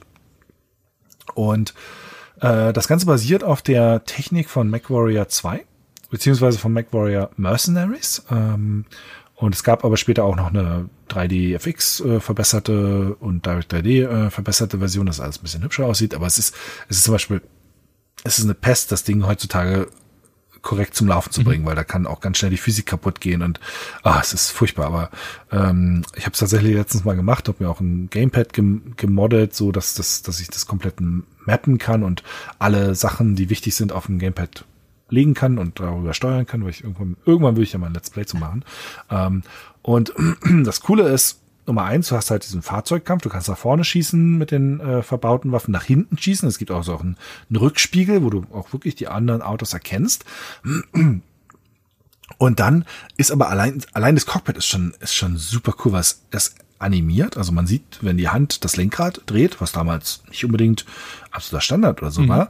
Aber das Geile ist halt, du kannst auch noch ähm, nach links und rechts gucken und wenn du nach links und rechts rausguckst aus den Fenstern, dann schießt du mit einem mit einer Pistole und kannst, äh, du, das heißt, du schießt erst die generischen Autos ähm, den, die, die Rüstung weg und dann versuchst du den, den Fahrer mit der Pistole zu erwischen, weil dann kannst du halt mehr, äh, mehr Ressourcen aus den, aus den Autos rausholen. Mhm ähm, nach der Mission oder bessere, ja, bessere Ausrüstung ähm, dir sichern oder halt auch einfach ein bisschen Munition sparen. Ähm, die Missionen sehr abwechslungsreich. Es gibt sogar eine Traummission, die dann in Schwarz-Weiß ist. Da fährt man dann so ein Rennen ähm, und äh, da wundert mich, man sich erst so, hä, wie ist das jetzt alles Schwarz-Weiß? ähm, ja, es ist halt eine, ist eine Traumsequenz. Mhm sehr coole Missionen, wo du dann mit äh, teilweise äh, geilen Verfolgungsjagden und dann hilfst du irgendwelchen äh, Leuten da in, in, im, im ja, in der Hinterwelt da aus. Ähm, du hast viele Funksprüche drin, ähm, hast dann irgendwie coole große Sprünge oder so, die du machen musst, musst oft auch überhaupt erstmal den Weg finden, weil die, es gibt zum Beispiel keine, keine Karte, die deinen äh, Fortschritt verfolgt, sondern du hast pro Level so eine Karte, die halt wie so eine Skizze aufgezeichnet ist. Da musst du aber selber rausfinden, wo du eigentlich bist. Ne? Es gibt ein paar markierte Landmarks ähm, und da musst du halt gucken, okay, wie kommst du da jetzt äh, klar? Und das alles verbunden mit halt diesem wahnsinnig lässigen 70er Jahre Disco oder, oder ein bisschen so Vorherzeit, äh, die Leute so, so, Schlaghosenmäßig und ein super cooler Soundtrack, ähm, also ganz, ganz äh, toller, toller Score, der da läuft äh, und halt diese mega lässigen Charaktere. Also gerade der Groove Champion, die hat alles, oh, ist, die, die lässt alles so ein bisschen kalt, aber sie natürlich haben natürlich auch ihre Mission, ähm, dass sie da halt den Mörder von Jade finden wollen. Und unterwegs halt noch so ein bisschen ähm, ja für für andere Aufträge erfüllen oder halt um versuchen vorwärts zu kommen. Ähm, und das alles so ein bisschen so im amerikanischen so, ja, weiß nicht was, so, so, so Texas ähnliches oder oder äh, da ja, so wüstig halt irgendwie, ne? So eine wüstig, so viel wüstig so. Mhm, ja, ja, ja. Ähm, ja, und das hat halt, also als Mad Max Fan, das war halt ein Mad Max Spiel mhm. über weite Strecken. Also wie man sich so Mad Max viel mit etwas noch stärker bewaffneteren Fahrzeugen ähm, vorstellt. Es gab einen Nachfolger, äh, das ist der 82, der war dann irgendwie nicht mehr so richtig gut. Da konnte man dann auch aussteigen. Das war aber irgendwie sinnlos. Äh, der hat nicht mehr so richtig gefunkt. Aber das Ding war der Hammer. Okay. Also, mein Gott, was für ein geiles wow. Spiel. Und dann ist es nur auf Platz 6, nur in Anführungszeichen. Nee, fantastisch, sehr ja. gut erklärt. Äh, wie gesagt, ich kannte es nicht. Äh, die Spiele, die jetzt noch kommen, kenne ich aber. Wobei ich das Spiel auf Platz 5 aus einem ganz spezifischen Grund nie selbst gespielt habe. Denn auf Platz Nummer 5 steht bei dir Little Big Adventure, ein isometrisches Action-Adventure aus dem Jahr 1994, ähm, was auch cool dadurch war, dass man diese Welt, die es da äh, aufgebaut hat, weitgehend frei erkunden konnte. Aber in dieser Welt leben so Tierwesen, Hasis und Dickos, so Elefanten, die Dickos. Mhm. Und das finde ich fürchterlich. Fürchterlich. Ich will keine Welten haben, in denen so Tierviecher rumlaufen. So, jetzt bist du dran. Ja, das ist vielleicht tatsächlich ein bisschen äh, eine Geschmackssache. Äh, ja, äh, war, war doch, das war doch von war das nicht auch von? Oder? Das war, Achtung, jetzt, äh, das ist nämlich jetzt die letzte Frankreich-Connection hier in diesem Podcast. Es ist von Frédéric Renal, der auch Alone in the Dark gemacht hat. Ne? Daher kennt man ihn vielleicht. Und es ist entstanden bei Adeline oder Adeline oder Ach, so. Adeline war das. Ich weiß nicht, spricht ja, man die Französisch aus oder ja, Englisch? Ich Adeline, weiß Adeline, äh, schreibt es Stimmt, äh, das. Ähm, mhm. und teilt es uns mit. Das ist das ehemalige Delphin Software. Also Delphin Software hat sich irgendwann mhm. äh, quasi aufgelöst und die haben dann Adeline gegründet oder, oder Adeline oder so und dann Little Big Adventure dort gemacht. Also wieder auch diese Verbindung zu Delphin. Das Studio gab es schon weiterhin Delphin, aber die sind da halt weg. Und ähm, ja, das dritte Spiel schon, das mit denen zusammenhängt in deiner Liste. Ge gepublished von Electronic Arts damals, äh, die noch ihr Kreis, Quadrat äh, oder Würfel, äh, äh, Dreieck-Logo ja, hatten, glaube ich, zur damaligen ja. Zeit. Ähm, und ich weiß, dass ich die Demo von dem Spiel schon hoch und runter gespielt hatte. Fand ich schon total cool. Mhm. Ähm, das war so die erste Insel, die man an der Demo spielen konnte, weil Nummer eins, es, es sah fantastisch aus. Also es hatte ähm, äh, richtig nicht gepixelte, gepixel gemalte Landschaften, sondern richtig gerenderte Landschaften. Also es soll heißen, es gab einfach 3D-Objekte, die wirklich in SVGA gerendert waren. Die Charaktere selbst waren wiederum ähm, Polygonfiguren, über weite Strecken untexturiert, aber sehr schön animiert. Und ähm, von der Steuerung war es ein bisschen, bisschen fummelig, weil man, äh, es gab vier Modi, in dem man sich bewegen konnte. Schleichen, normal mhm. gehen, rennen und kämpfen. Und man musste dann immer mit den F-Tasten zwischen denen wechseln, weil bestimmte Funktionen nur auf bestimmten Modi funktionieren. Also von der Bedienung ein bisschen fummelig. Es gab auch damals viel Kritik am Speichersystem, was ich nie gemerkt habe, weil ich noch zu klein dafür war, um das irgendwie richtig zu realisieren, was da jetzt vielleicht scheiße dran sein soll. Es ist ja so, als Kind denkt man ja immer so, oder ging mir zumindest ganz oft so, wenn ein Spiel irgendwie nicht, wenn irgendwas in dem Spiel nicht gut funktioniert hat oder irgendwas nicht so richtig gut war und mir das Spiel aber grundsätzlich eigentlich gefallen hat, dann habe ich immer gedacht, ich mache das falsch. Ich mache da irgendwas falsch. Auf die Idee, dass ein Spiel eventuell einfach schlecht designt sein könnte. Ja, jetzt geht einfach gar nicht gekommen. Ich so dachte, das kann nicht sein. Oh nein. Also das geht Hast ja, Schuldgefühle sozusagen? Ja, okay. Ja, ich habe immer gedacht, nee, der Fehler muss ja bei mir liegen. ähm, Heute sieht das ja, ganz heute, anders. Ja, heute sage ich immer, der Fehler liegt ja. immer bei anderen. immer die anderen sind schuld. Aber als Kind habe ich immer so gedacht, naja, wenn mir das grundsätzlich jetzt erstmal schon mal gefällt, dann äh, und irgendwas stimmt da nicht, dann mache ich da mhm. was falsch. Ähm, Gut, jetzt kam halt dazu, dass man als Kind ja auch viel, äh, äh, gerade zu der Zeit, naja, auf dem Schulhof gab's dann halt, äh, hatte, gab's dann halt tauchten dann plötzlich die Spiele in der englischen Sprachversion ohne Anleitung auf und du hast halt nur die Hälfte verstanden von dem Zeug, was da passiert ist, ne? Äh, ich sag nur Tour of Duty, was soll ja, das denn heißen? Aber kommen wir auch gleich zu. Ähm, und ähm, ja, äh, man spielt selber, man spielt Twinson, äh, einen, einen jungen Mann, der auf dieser, äh, der in dieser Welt lebt, eigentlich ja äh, gar nichts Böses macht, aber er hat, er hat, er träumt immer von einer, von einer merkwürdigen Gottheit und diese Welt ist eigentlich von so einem bösen äh, Machthaber besetzt, ähm, der halt äh, Angst vor dieser Gottheit oder vor dieser Prophezeiung hatten, damit diese Prophezeiung sagt, dass halt da irgendwie ein Retter kommen wird und die Welt retten wird. Und das Ganze fängt schon mal auch wieder mit einem schönen Render-Intro an, wo halt dieser Twinson, äh, der auch ganz niedlich designt ist, äh, weil der eigentlich so kahlköpfig ist, halt halt nur ein hinten einen so einen langen Pferdeschwanz äh, äh, äh am Kopf dran und ähm, der reitet auf so einem großen fliegenden Dinosaurier. Ja. Ist halt schon mal so, what the fuck, was ist denn hier los? Äh, total cool und total nett ähm, gemacht. Äh, auch sowieso die ganzen Figuren, auch in ihrer Vertonung, alle total niedlich gemacht. Ich fand diesen Niedlich-Faktor so toll in dem Spiel. Mhm. Ähm, und dann geht's los, dass man im Gefängnis ist und dann muss man aus dem Gefängnis ausbrechen. Dann trifft man seine Freundin, was ich ja auch schon mal so toll fand in dem Spiel, dass du eine Freundin hast oder eine Frau. Mhm. Äh, die, die, die treffen sich dann und dann gibt's erstmal ein Küsschen und dann wird die aber verhaftet, weil, weil wiederum äh, äh, er halt gesucht wird. Ähm, und dann versucht man sie natürlich auch zu retten. Das Geile ist, wenn man stirbt oder gefangen genommen wird, gab es oft eine kleine, auch wieder eine kleine Renderanimation. Ähm, das war auch, auch wieder so ein Ding, das halt aus, der, aus einer Zeit, wo, wo oft man mit solchen kleinen Rendersachen belohnt wurde. Was ich auch einfach psychologisch total cool fand.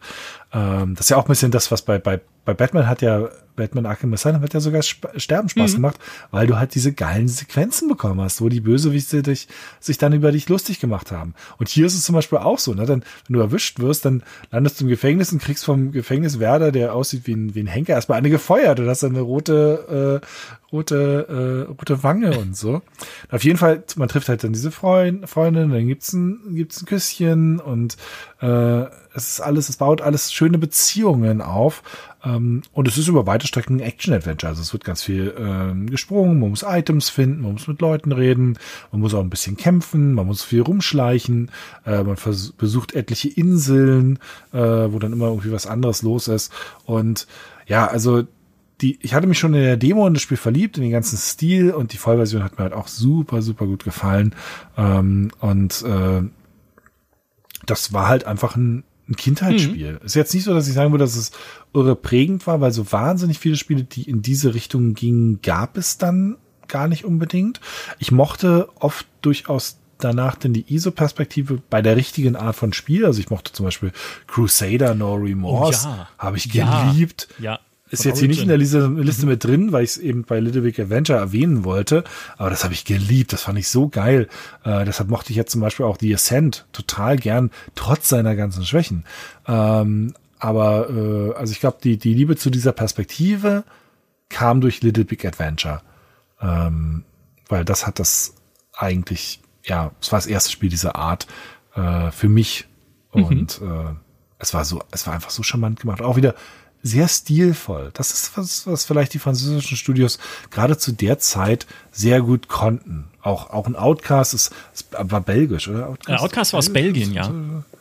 Ja, äh, aber es ist ja, ist ja dieselbe Ecke. Äh, so, so, Kontinental betrachtet selbe, alles westlich selbe, von Deutschland. Selbe, Mensch, selbe Menschenschlag.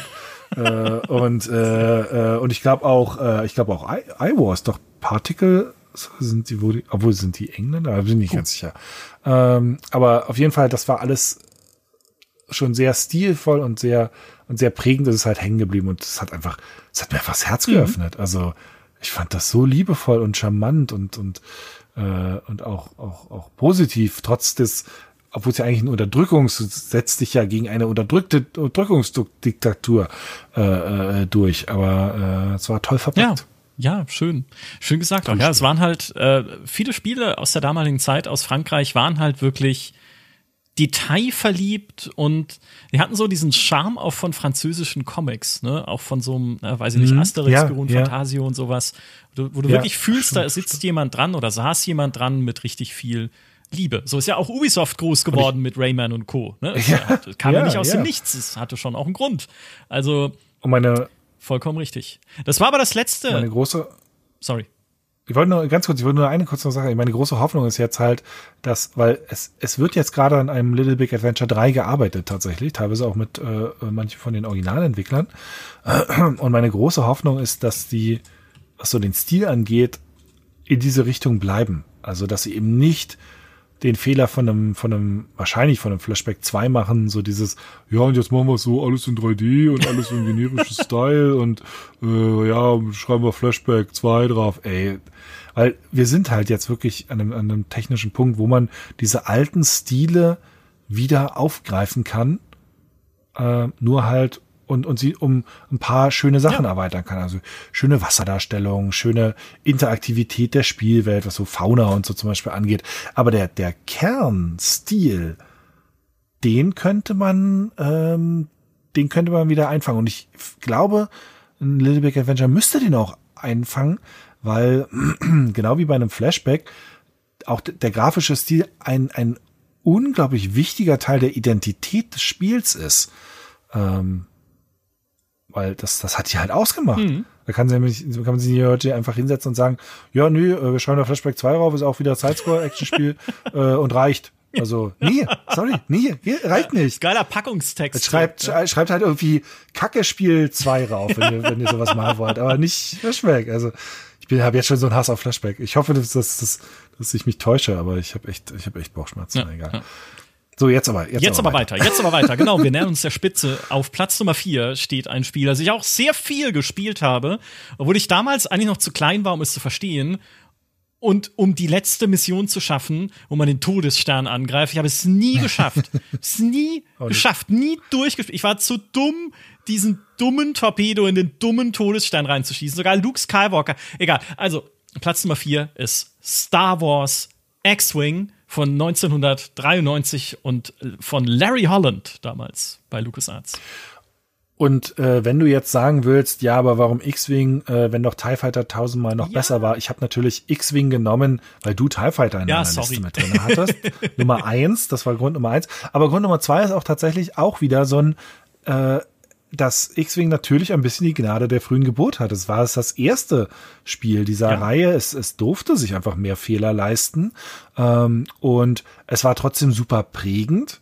Ähm, es, weil es einfach gezeigt hat, auch, ja, okay, da, da kommen Leute, die Zweite Weltkriegsflugsimulationen gemacht haben und sie bekommen diese Marke vorgesetzt. Das war ja noch zu Zeiten, wo Star Wars eigentlich gerade in einem ziemlichen Tief war. Es gab ein paar Bücher, es gab die Comics, aber es gab keine Filme. Ähm, und was so die Spieleabteilung gemacht hat, war ein bisschen egal für die Marke. Äh, die haben halt einfach so, ja, wir haben hier diese Marke Star Wars, wollt ihr nicht irgendwie was machen? Und wir haben sich halt gesagt, ja, finden wir eigentlich ganz geil. Dann machen wir jetzt mal so Dogfight im Weltraum. Und dann kommt halt der Grundstein für, für einige der besten Spieler aller Zeiten raus. Ähm, und Nummer eins war natürlich einfach das Setting. Star Wars, super. Äh, hatte ich, fand ich als Kind toll. Äh, und jetzt gab's halt ein Spiel, wo man in so einem X-Wing drin saß oder in einem äh, Y-Wing oder in einem A-Wing oder wenn man den, das, die Erweiterung hat in einem B-Wing. Das war natürlich Gold. Dann kam die Inszenierung dazu.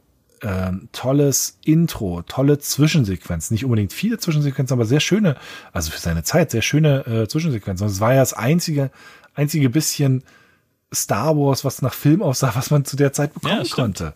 Äh, das hat man natürlich verschlungen, äh, dass es das gab. Das war, das war so toll. Und dann auch die wiederum die Verbindung zu den zu den Filmen. Wobei ich da natürlich sagen muss, wie du auch gerade schon gesagt hast, dass du zu jung dafür warst. Ich war auch zu jung dafür. Ich habe ich hab das auf Englisch gehabt, das Spiel, und habe natürlich fast nichts verstanden Ja. Von dem, was da war. Allein das Hauptmenü, da gab's halt einen, da- das Hauptmenü war wie so ein, wie so ein, ja, wie so ein Hangar, oder nicht so ein, nicht so ein Hangar, aber eher so ein, so ein Art, äh, ja, äh, Hubdeck an Bord von einem, von einem Trägerschiff, äh, wo man dann wiederum in die Hangar kam. Aber da gab's verschiedene Türen. Und eine von diesen Türen hieß halt Tour, Tour of Ja. Duty. Ich habe keine Ahnung gehabt, was Tour of Duty heißen soll. Ich habe das nicht verstanden. Ich, ich wusste gar nicht, wo ich überhaupt anfangen soll mit dem mit den Leveln und so. Also es war, ich habe es nicht geschnallt. Ähm, und eine Sache, die ich jetzt wirklich erst vor ein paar Jahren, als ich es nochmal gespielt habe, ein bisschen ähm, gemerkt habe, ist zum Beispiel, es gab neben den Missionsbriefings, die übrigens auch total cool war, dass es halt richtige Missionsbriefings gab, wo dir äh, äh, die, der so ein General halt gesagt hat, was du in der nächsten Mission machen sollst, mit Icons, die sich dann so bewegen. Ähm, aber es gab diese Missionsbriefings und unten unter den Missionsbriefings waren Vor- und Zurückpfeile. Und ich dachte immer, dass diese Vor- und Zurückpfeile einfach bedeuten, dass du zum nächsten Punkt dieses Missionsbriefings mhm. springst. In Wirklichkeit schaltest du damit um auf die Textseite, wo die Story drin steht.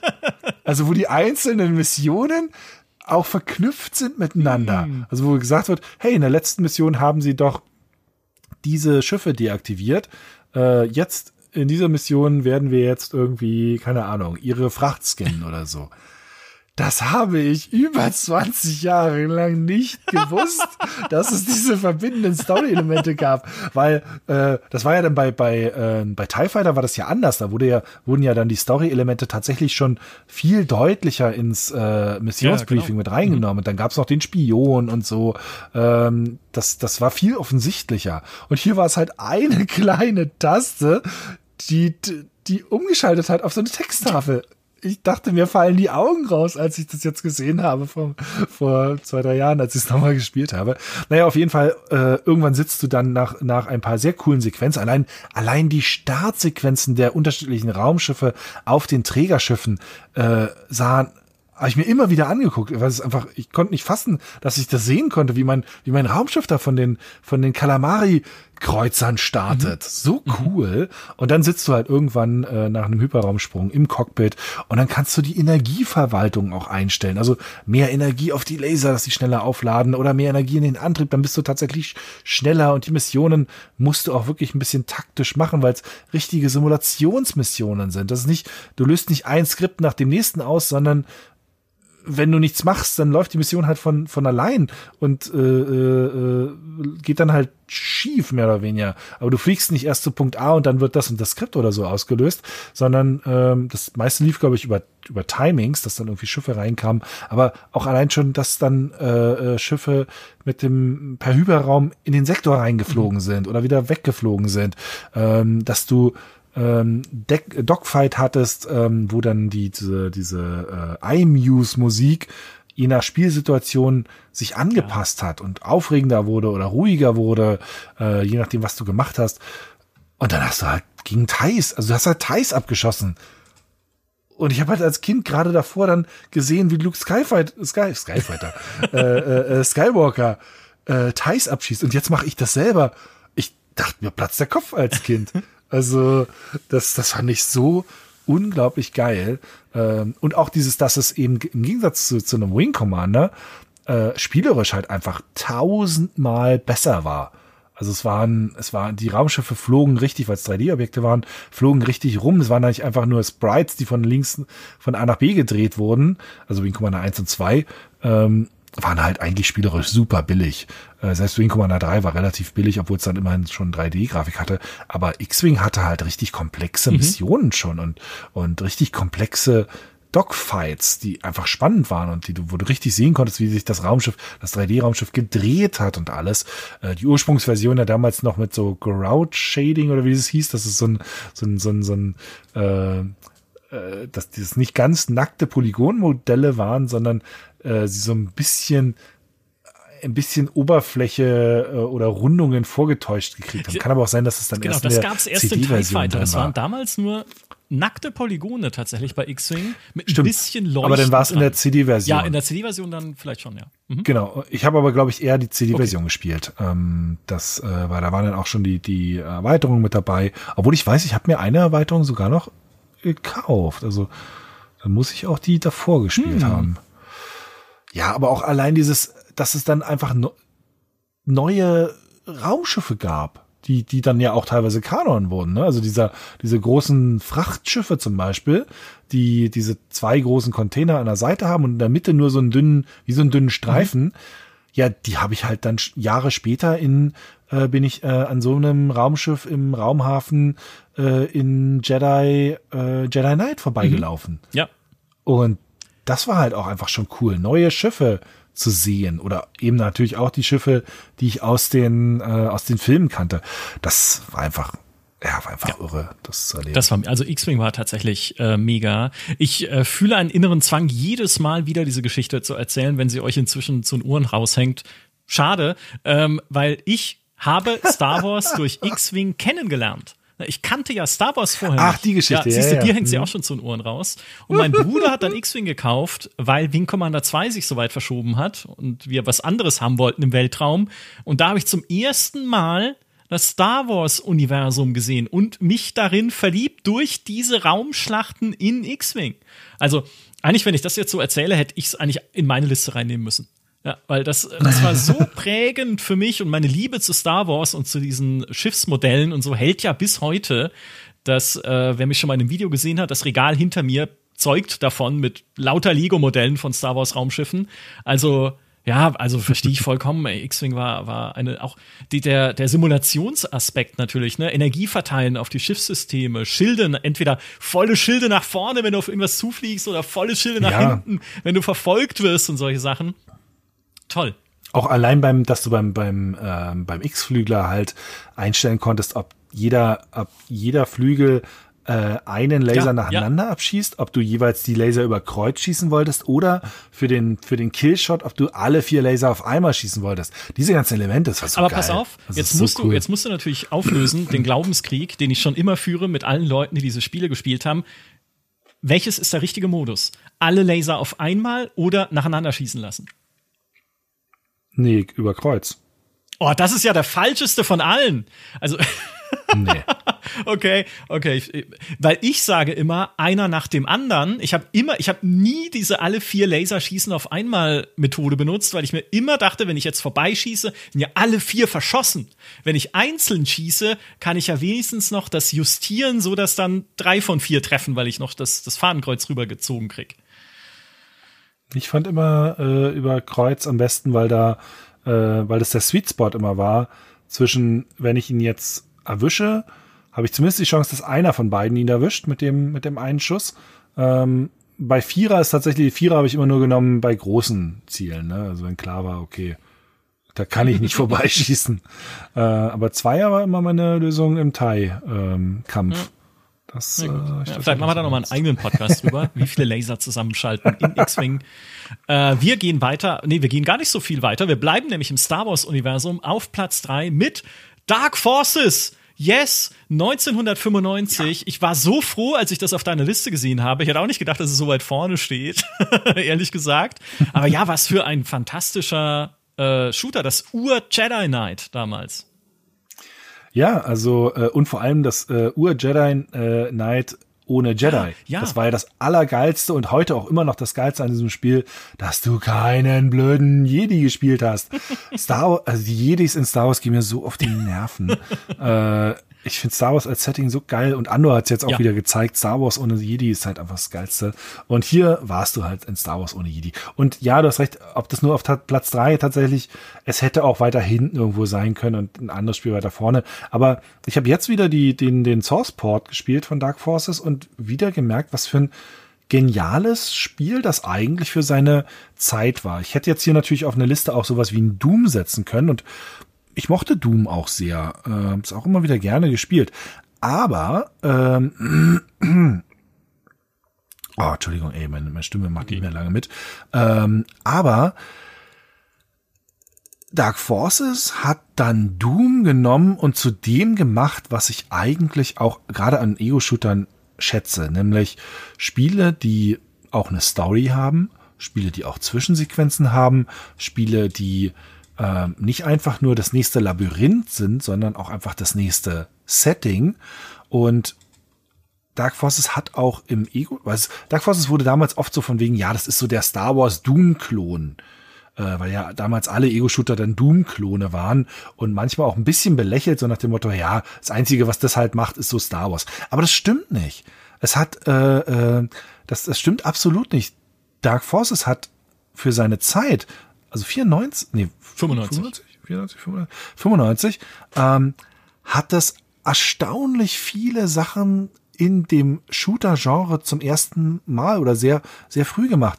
Alternative Feuermodi. Mhm. Dieses mit dem, dass jeder Level ein anderes Setting ist, eine andere, wirklich eine andere Mission. Überhaupt, dass es eine Mission gibt, also eine, eine Struktur, die über finde den nächsten Schlüssel hinausgeht, teilweise auch mit, dass du wieder zurückkehren musst zu deinem Raumschiff für die Flucht, ähm, dass es, äh, äh, dass es Briefings gab, dass es richtig Zwischensequenzen gab, wo eine Geschichte weitererzählt wird, dass es überhaupt eine richtig durchgehende Geschichte gibt, die die sich zu einem gewissen Grad weiterentwickelt, ähm, dass es ähm, das hat, ich, hab, ich hatte mir letztens sogar mal noch, noch mal irgendwo ähm, äh, Notizen gemacht, was eigentlich so ein bisschen die die Neuerung oder oder das das Besondere an diesem Spiel war, ähm, dass es halt äh, zum Beispiel auch die die Laserschüsse so richtig als Laserschüsse dargestellt hat. Das fand ich total total cool. Also den Blaster, der Standard Blaster ist meine absolute Lieblingswaffe im Spiel,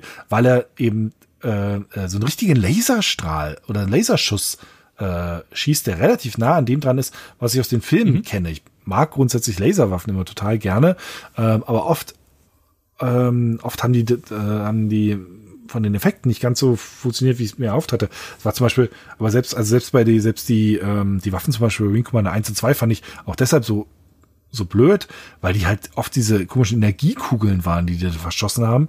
Äh, Wing Commander 3 hat's dann besser gemacht mit richtigen, mit richtigen Lasern, aber Dark Forces halt auch. Ähm, und auch, dass du dann mal Figuren im, im Level finden konntest, die, die jetzt nicht direkt, die du jetzt nicht gleich töten musst, sondern die halt tatsächlich äh, Missionsziele waren, zum Beispiel jemanden befreien oder einen Waffenhändler äh, treffen. Das hat alles ein bisschen was was Strive-ähnliches, nur dass es halt hier äh, eher von Mission zu Mission ging. Und dazu halt dieses Star Wars-Setting. Mhm. Und die Geschwindigkeit durchaus von einem Doom. Das ist auch nochmal ein bisschen ein Unterschied zu einem, zu einem, zu den späteren äh, ähm, Dark, Dark Forces beziehungsweise Jedi Knight Teilen. Das hier ist nochmal ein Eckchen schneller, äh, hat auch deutlich mehr Gegner im Level verteilt und halt diese ikonischen Gegner. Also es ist das geilste ist halt immer noch mit einem Blaster gegen Sturmtruppler. Mhm. Das ist die Kernessenz von, also für mich zumindest ja, von Star Wars. Weil das ist halt so, ja, Han Solo läuft mit einem, mit einem, mit einem geklauten Blaster auf die, äh, auf die Sturmtruppler los. Äh, die ikonischste Waffe, die ikonischsten Gegner und ich hau sie halt reihenweise weg. Weil äh, sie auch so scheiße schießen wie in den Filmen. Die schießen ja auch die ganze Zeit ja, vorbei in Dark Forces. Ja, ja, stimmt, das stimmt. ähm, ja, und das war halt auch ähm, das war halt eine perfekte Kombination. Und dann halt dazu halt noch dieses, dass es kein Jedi-Kram war. Wobei ich gestehen muss, damals haben mich die Jedi noch gar nicht sonderlich doll genervt. Das fand ich, äh, es gab ja nicht allzu viel, wo irgendwie Jedi auftauchten in Spielen. Das war gar kein Problem. Heute finde ich sie halt anstrengend, weil sowohl die Filme aus den Jedis halt was sehr Albernes gemacht haben. Das alles nur noch es dreht sich alles nur noch im Kreis. Mhm. Äh, und inzwischen finde ich die spannendsten Aspekte von Star Wars sind meilenweit von den Jedi entfernt, was auch an diesen neuen Filmen liegt und so ist alles ist alles Müll. ähm, aber wie gesagt, Andor hat ja jetzt echt gezeigt, hey, okay, da, da sind andere Bereiche, die cool sein können.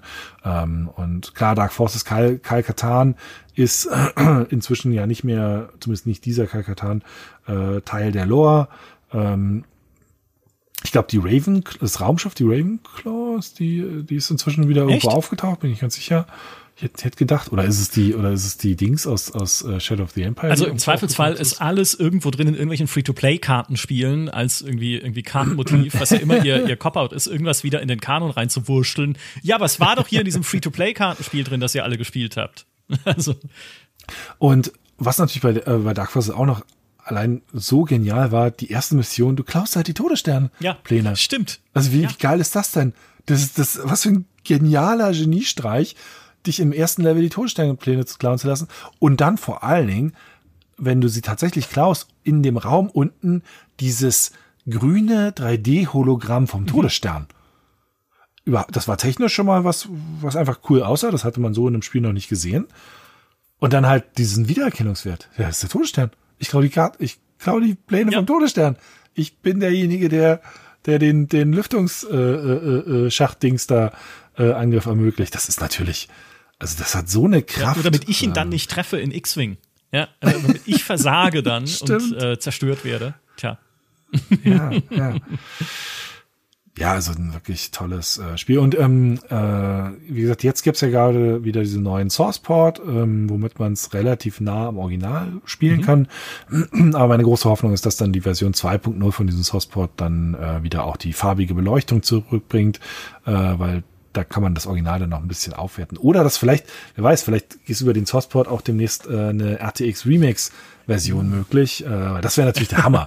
äh, also, äh, weil es sieht jetzt schon sehr cool aus, wenn man es mit äh, Raytracing Reshade spielt, dann so mit mhm. Spiegelungen und, und Beleuchtungseffekten und so. Das, da geht schon viel. Und ich finde halt einfach, ich finde die Mission auch immer noch geil. Also ich habe jetzt teilweise in den letzten Jahren äh, noch noch noch Secrets gefunden, von denen ich gar nicht wusste, dass, dass es sie gibt. Also ähm, das ist das Spiel. Ist, it's the game that keeps ja. on giving. Ja, schon. Also ey, gerade was das Missions- und das Leveldesign angeht, fand ich damals schon klasse, weil man sich ja auch, ne, hast vorhin schon gesagt, relativ frei bewegen konnte in vielen Abschnitten äh, und dann mhm. halt auch bisschen Wege suchen. Klar gab es dann immer den Punkt, wo man irgendwie ein Puzzle oder einen Schalter umlegen musste, damit es dann weiterging und man eine Tür öffnen musste. Und manchmal musste man ja auch Schlüssel finden, natürlich in der alten ja, Tradition. Ja, aber. Ach, Dark Forces, ey, so schöne Erinnerungen. Ich habe das auch immer noch auf meinem Notebook. Mein Notebook kann so gut wie kein Spiel darstellen und abspielen, aber für einen Ego-Shooter von 1995 reicht's noch. Und äh, ja, Dark Forces ist da nicht weg. Das hatte ich jetzt auch Weihnachten auf ja. dem Laptop von meiner ja, Freundin.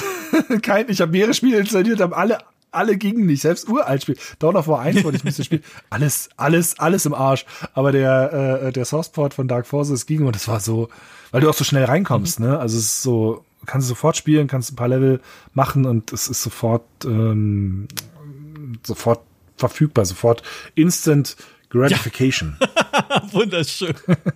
Das war Platz Nummer drei mit Dark Forces. Auf Platz Nummer zwei, damit hätte ich jetzt überhaupt nicht gerechnet. Ich hätte überhaupt nicht mal damit gerechnet, dass dieses Spiel hier in der Liste ist. Geschweige denn so weit vorne.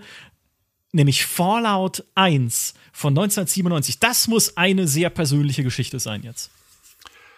Ja, das ist es auch. Also ähm, Fallout 1, Fallout 2 gilt ja als das deutlich, das ist deutlich bessere Spiel. Ist auch wieder, ist auch wieder so ein typisches, ist genau wie bei FreeSpace 2 und bei äh, Baldur's Gate 2, dieses, der erste Teil ist gut und der zweite Teil mhm. ist dann genial. Ähm, aber hier geht's ja um die Lieblingsspiele und um die, und, und die Liebe zu diesem, zu dieser Serie, obwohl ich sie am Ende gar nicht so viel gespielt habe, aber wahrscheinlich die Liebe zu diesem Setting und der Idee von diesem Setting, äh, die ist natürlich mit Fallout 1 entfacht.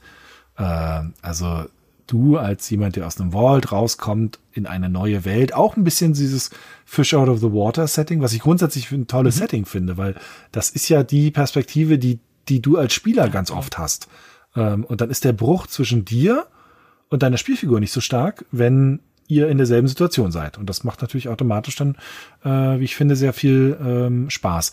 Und bei Fallout kommt halt noch dazu, dass ich das Geniale an diesem Setting ähm, finde, dass es nicht nur in die Zukunft spannend ist, also wie sieht jetzt die Welt aus, sondern dadurch, dass sie, dass der, die Atomkatastrophe ja in einer alternativen Zukunftsvision stattgefunden ist, aber in der Vergangenheit ähm, ist auch das Zurückblicken interessant. Also äh, das, die Fallout-Serie kommt ja aus einem, aus einer so, so Retro-Science-Fiction-Zukunftsvision, wo halt die Bomben dann so, wann sind die, in den 60er, 70er Jahren gefallen? Ähm, obwohl von der Zeitlinie vielleicht ein bisschen anders, aber aber äh, es, ich weiß jetzt nicht mehr, ehrlich gesagt nicht mehr genau. Aber es sieht es sieht halt so aus, wie man sich irgendwie in den 30er, 40er, 50er Jahren red so Science Fiction ja, genau. vorgestellt hat. Aus unserer Perspektive wiederum ist es Retro Science Fiction und aus der Zeitlinie heraus ist dann später die Atomapokalypse passiert. Und dadurch ist nicht nur die Gegenwart der der Fallout-Welt interessant, sondern auch die Vergangenheit. Ich wollte auch immer wissen, wie ist es zur Atomkatastrophe gekommen? Wie sah die Welt, wie war die Welt strukturiert äh, vor der Katastrophe? Weil auch da, wer war eigentlich Supermacht, wer nicht und so, weil es eben nicht unsere Welt war, sondern mhm. eine andere, eine Parallelwelt. Äh, und deshalb fand ich das, fand ich das erzähltechnisch vom Universum immer in beide Richtungen spannend, was ich schon mal für, für einen genialen ja, Kunstgriff, erzählerischen Kunstgriff halte. Ähm, dann kommt natürlich das ganze Design dazu, was mir gut gefallen hat, dieses Sci-Fi-Retro-Design. Äh, dann kam dazu, dass es halt ein Ein-Personen-Rollenspiel war.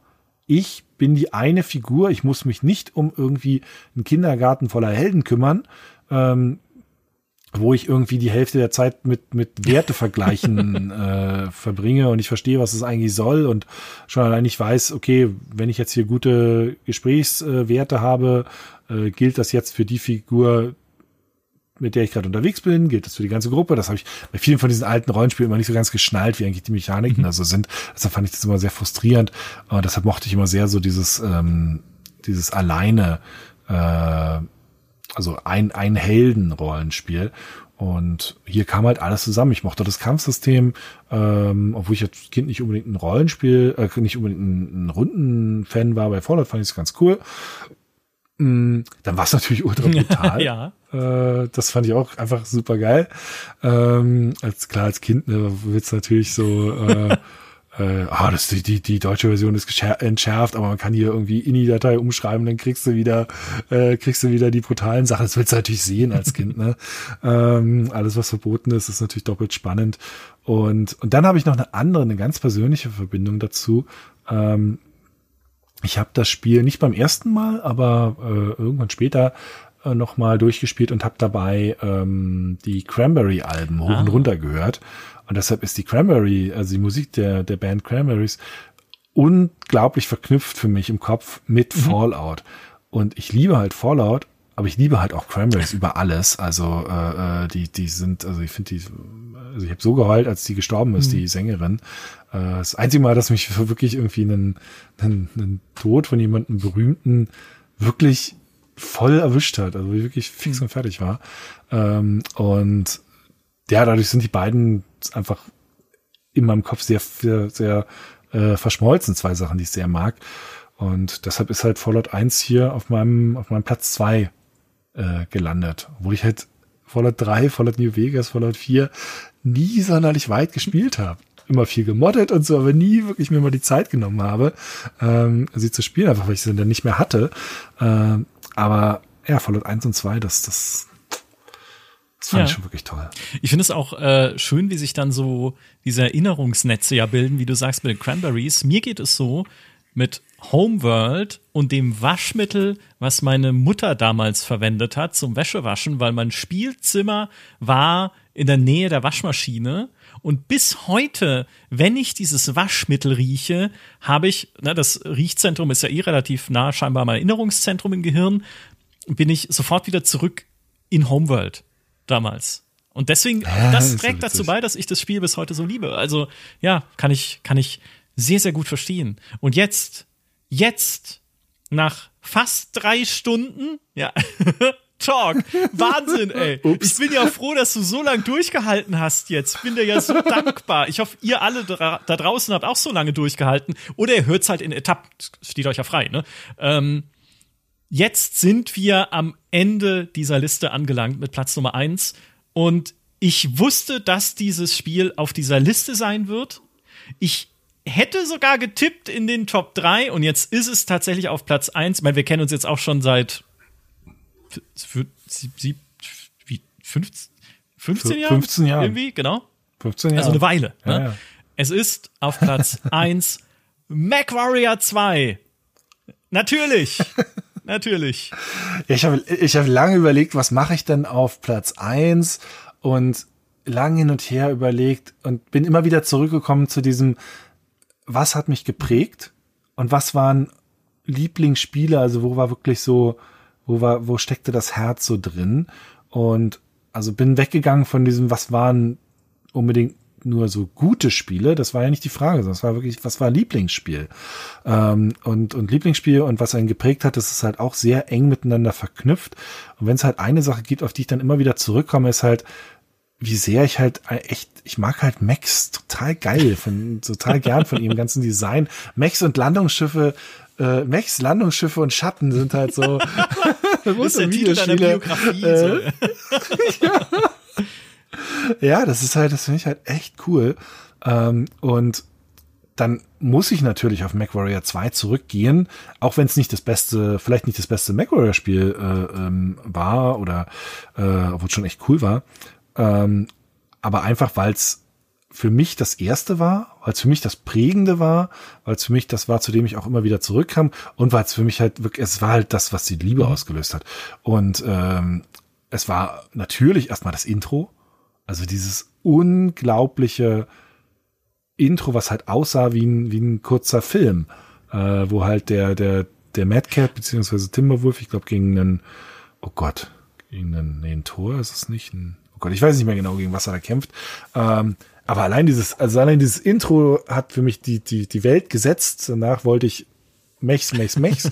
ähm, allerdings tatsächlich nur in Spielen. Also ich habe nie Battletech, das mhm. Brettspiel gespielt, weil ich auch einfach, ich bin kein Tabletop oder Brettspielspiel. Ich habe da einfach, ich habe nicht die Geduld dafür, es interessiert mich nicht. Äh, ich will das halt in, in geiler, bewegter 3D-Grafik haben, mit geilen Missionen vor allem. Ähm, und auch das wieder ein Spiel, was ich als Kind eigentlich, eigentlich nicht verstanden habe. Ähm, da ist ja, da ist ja durchaus so was, sind ja so Archive drin, wo man sich auch so ein bisschen Hintergrundsachen äh, anlesen kann. Hat mich einfach nicht allzu doll interessiert. Mich hat das Design von den Mechs interessiert und auch das, das Kämpfen, die Action hat mich interessiert, aber so das Drumherum gar nicht so mhm. doll. Ähm, und dann ist aber in den eigentlichen Story-Missionsbeschreibungen ist ja gar nicht so viel Story drin. Und das, was drin ist, ist relativ schwer zu verstehen, wenn du nicht das Universum kennst.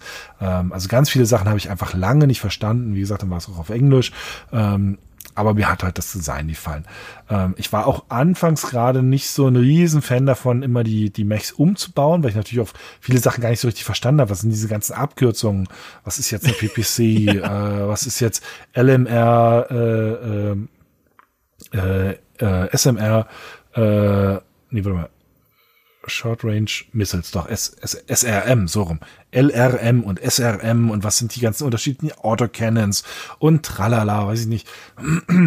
äh, das, ich habe das zwar durchaus gemacht, aber oft habe ich nicht ganz, ganz verstanden, was ich da eigentlich mache.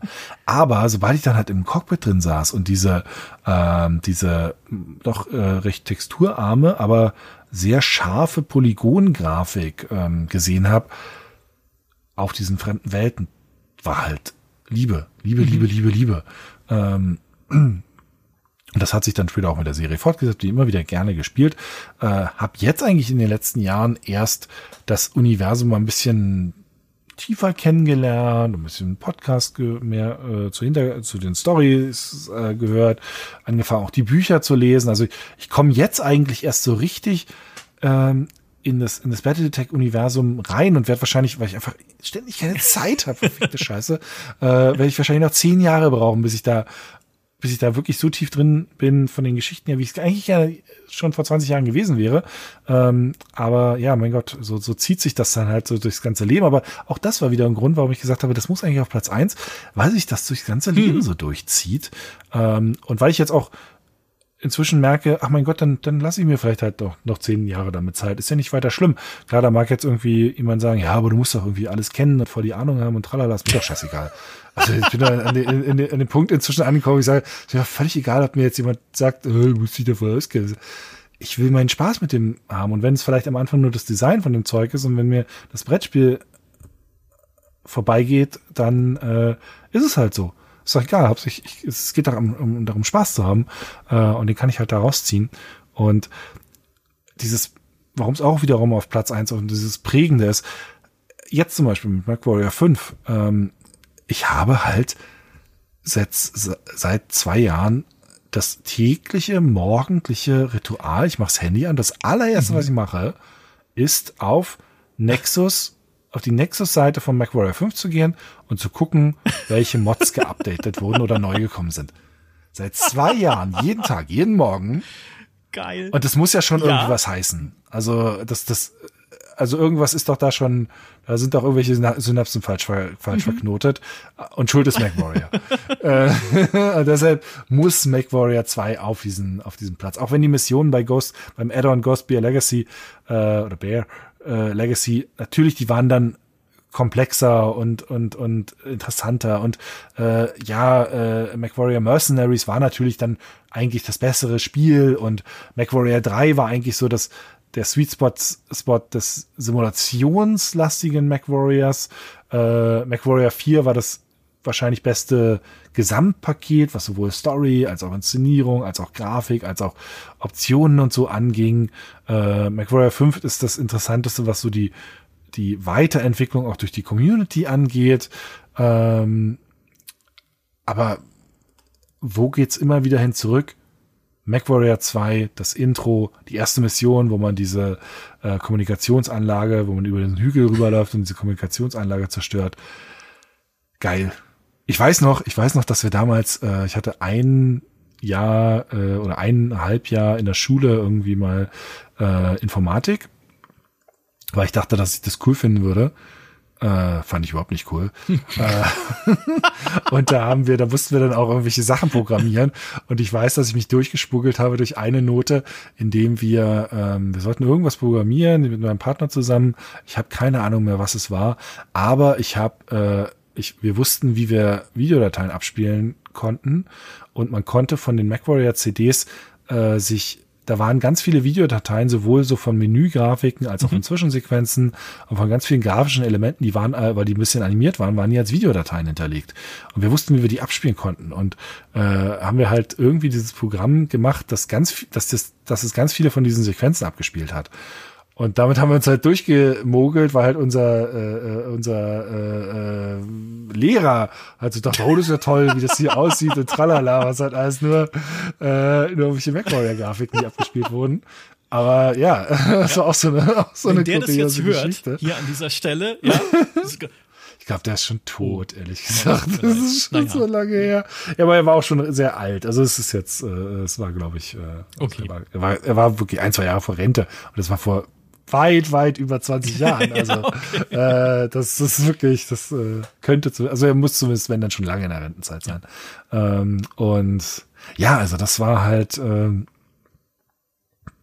Deshalb MacWarrior auf, auf, auf, auf Platz eins. Ja. Äh, MacWarrior ja. 2. Und jetzt haben wir äh, zwei wundervolle Dinge geschafft. Nein, eigentlich haben wir drei wundervolle Dinge geschafft. Wir sind am Ende dieses Podcasts angekommen, nach so langer Zeit. Wir haben es endlich, das ist die zweite wundervolle Sache, geschafft, in einem Podcast über MacWarrior zu reden, weil wir seit Jahren, ohne Scheiß, seitdem es den GameStar Podcast gibt, seit 2017, immer wenn Fritz und ich uns sehen, wir sehen uns jetzt nicht täglich oder so, insbesondere während der Pandemie oder so, aber sagen wir, hey, lass mal einen Podcast über MacWarrior machen irgendwann. Und immer so, ja, klar, ne, ja, wenn wir mal die Zeit finden. Jetzt haben wir es endlich zumindest mal angesprochen in dem Podcast. Und die dritte wundervolle Sache ist, dass sich ein Kreis geschlossen hat am Ende dieses Podcasts. Ich habe begonnen mit sanftmütigen Riesen und wir sind geendet bei kriegerischen Riesen. Ja, so ist die, das ist quasi die Progression durch diesen Podcast. Kriegerische Riesen hier am Ende mit den gigantischen Macs. Fritz, ich sag vielen Dank auch für all deine Zeit und für deine, deine immer weiter nachlassende Stimme, die es trotzdem geschafft hat, sich bis zum, bis zum letzten durchzukämpfen hier in dem Podcast. Hat mega Spaß gemacht. ja, fand ich auch. Hat mir auch mega Spaß gemacht. Äh, ist ja auch schön, mal manchmal so ein bisschen in Erinnerung zu schwelgen. Ja, definitiv. Ihr Lieben da draußen, ich hoffe, euch hat's auch Spaß gemacht. Schreibt mir doch mal äh, in die Kommentare auf gamestar.de oder an micha.gamestar.de per E-Mail oder weiß ich, ein Tweet oder ich weiß nicht, was ihr jungen Leute heute so schreibt, aber Post. Ja, po äh, Brief. Post, Brief. Ja, Brief. Schickt eine Brieftaube zu mir und äh, teilt mir mit, wie ihr das Format findet. Also auch, dass wir so Top 25er Listen machen. Ist es euch zu lang? Hättet ihr lieber kürzere Podcasts? Sollen wir Top 10s machen? So, also, ne, sagt mir einfach mal, was ihr davon haltet und ob es cool ist oder nicht. Und ähm, dann, äh, dann lese ich mir das durch und mach einfach weiter wie bisher. So wie ich es immer mache. In diesem Sinne, macht's gut und bis zum nächsten Podcast. Tschüss. Tschüss.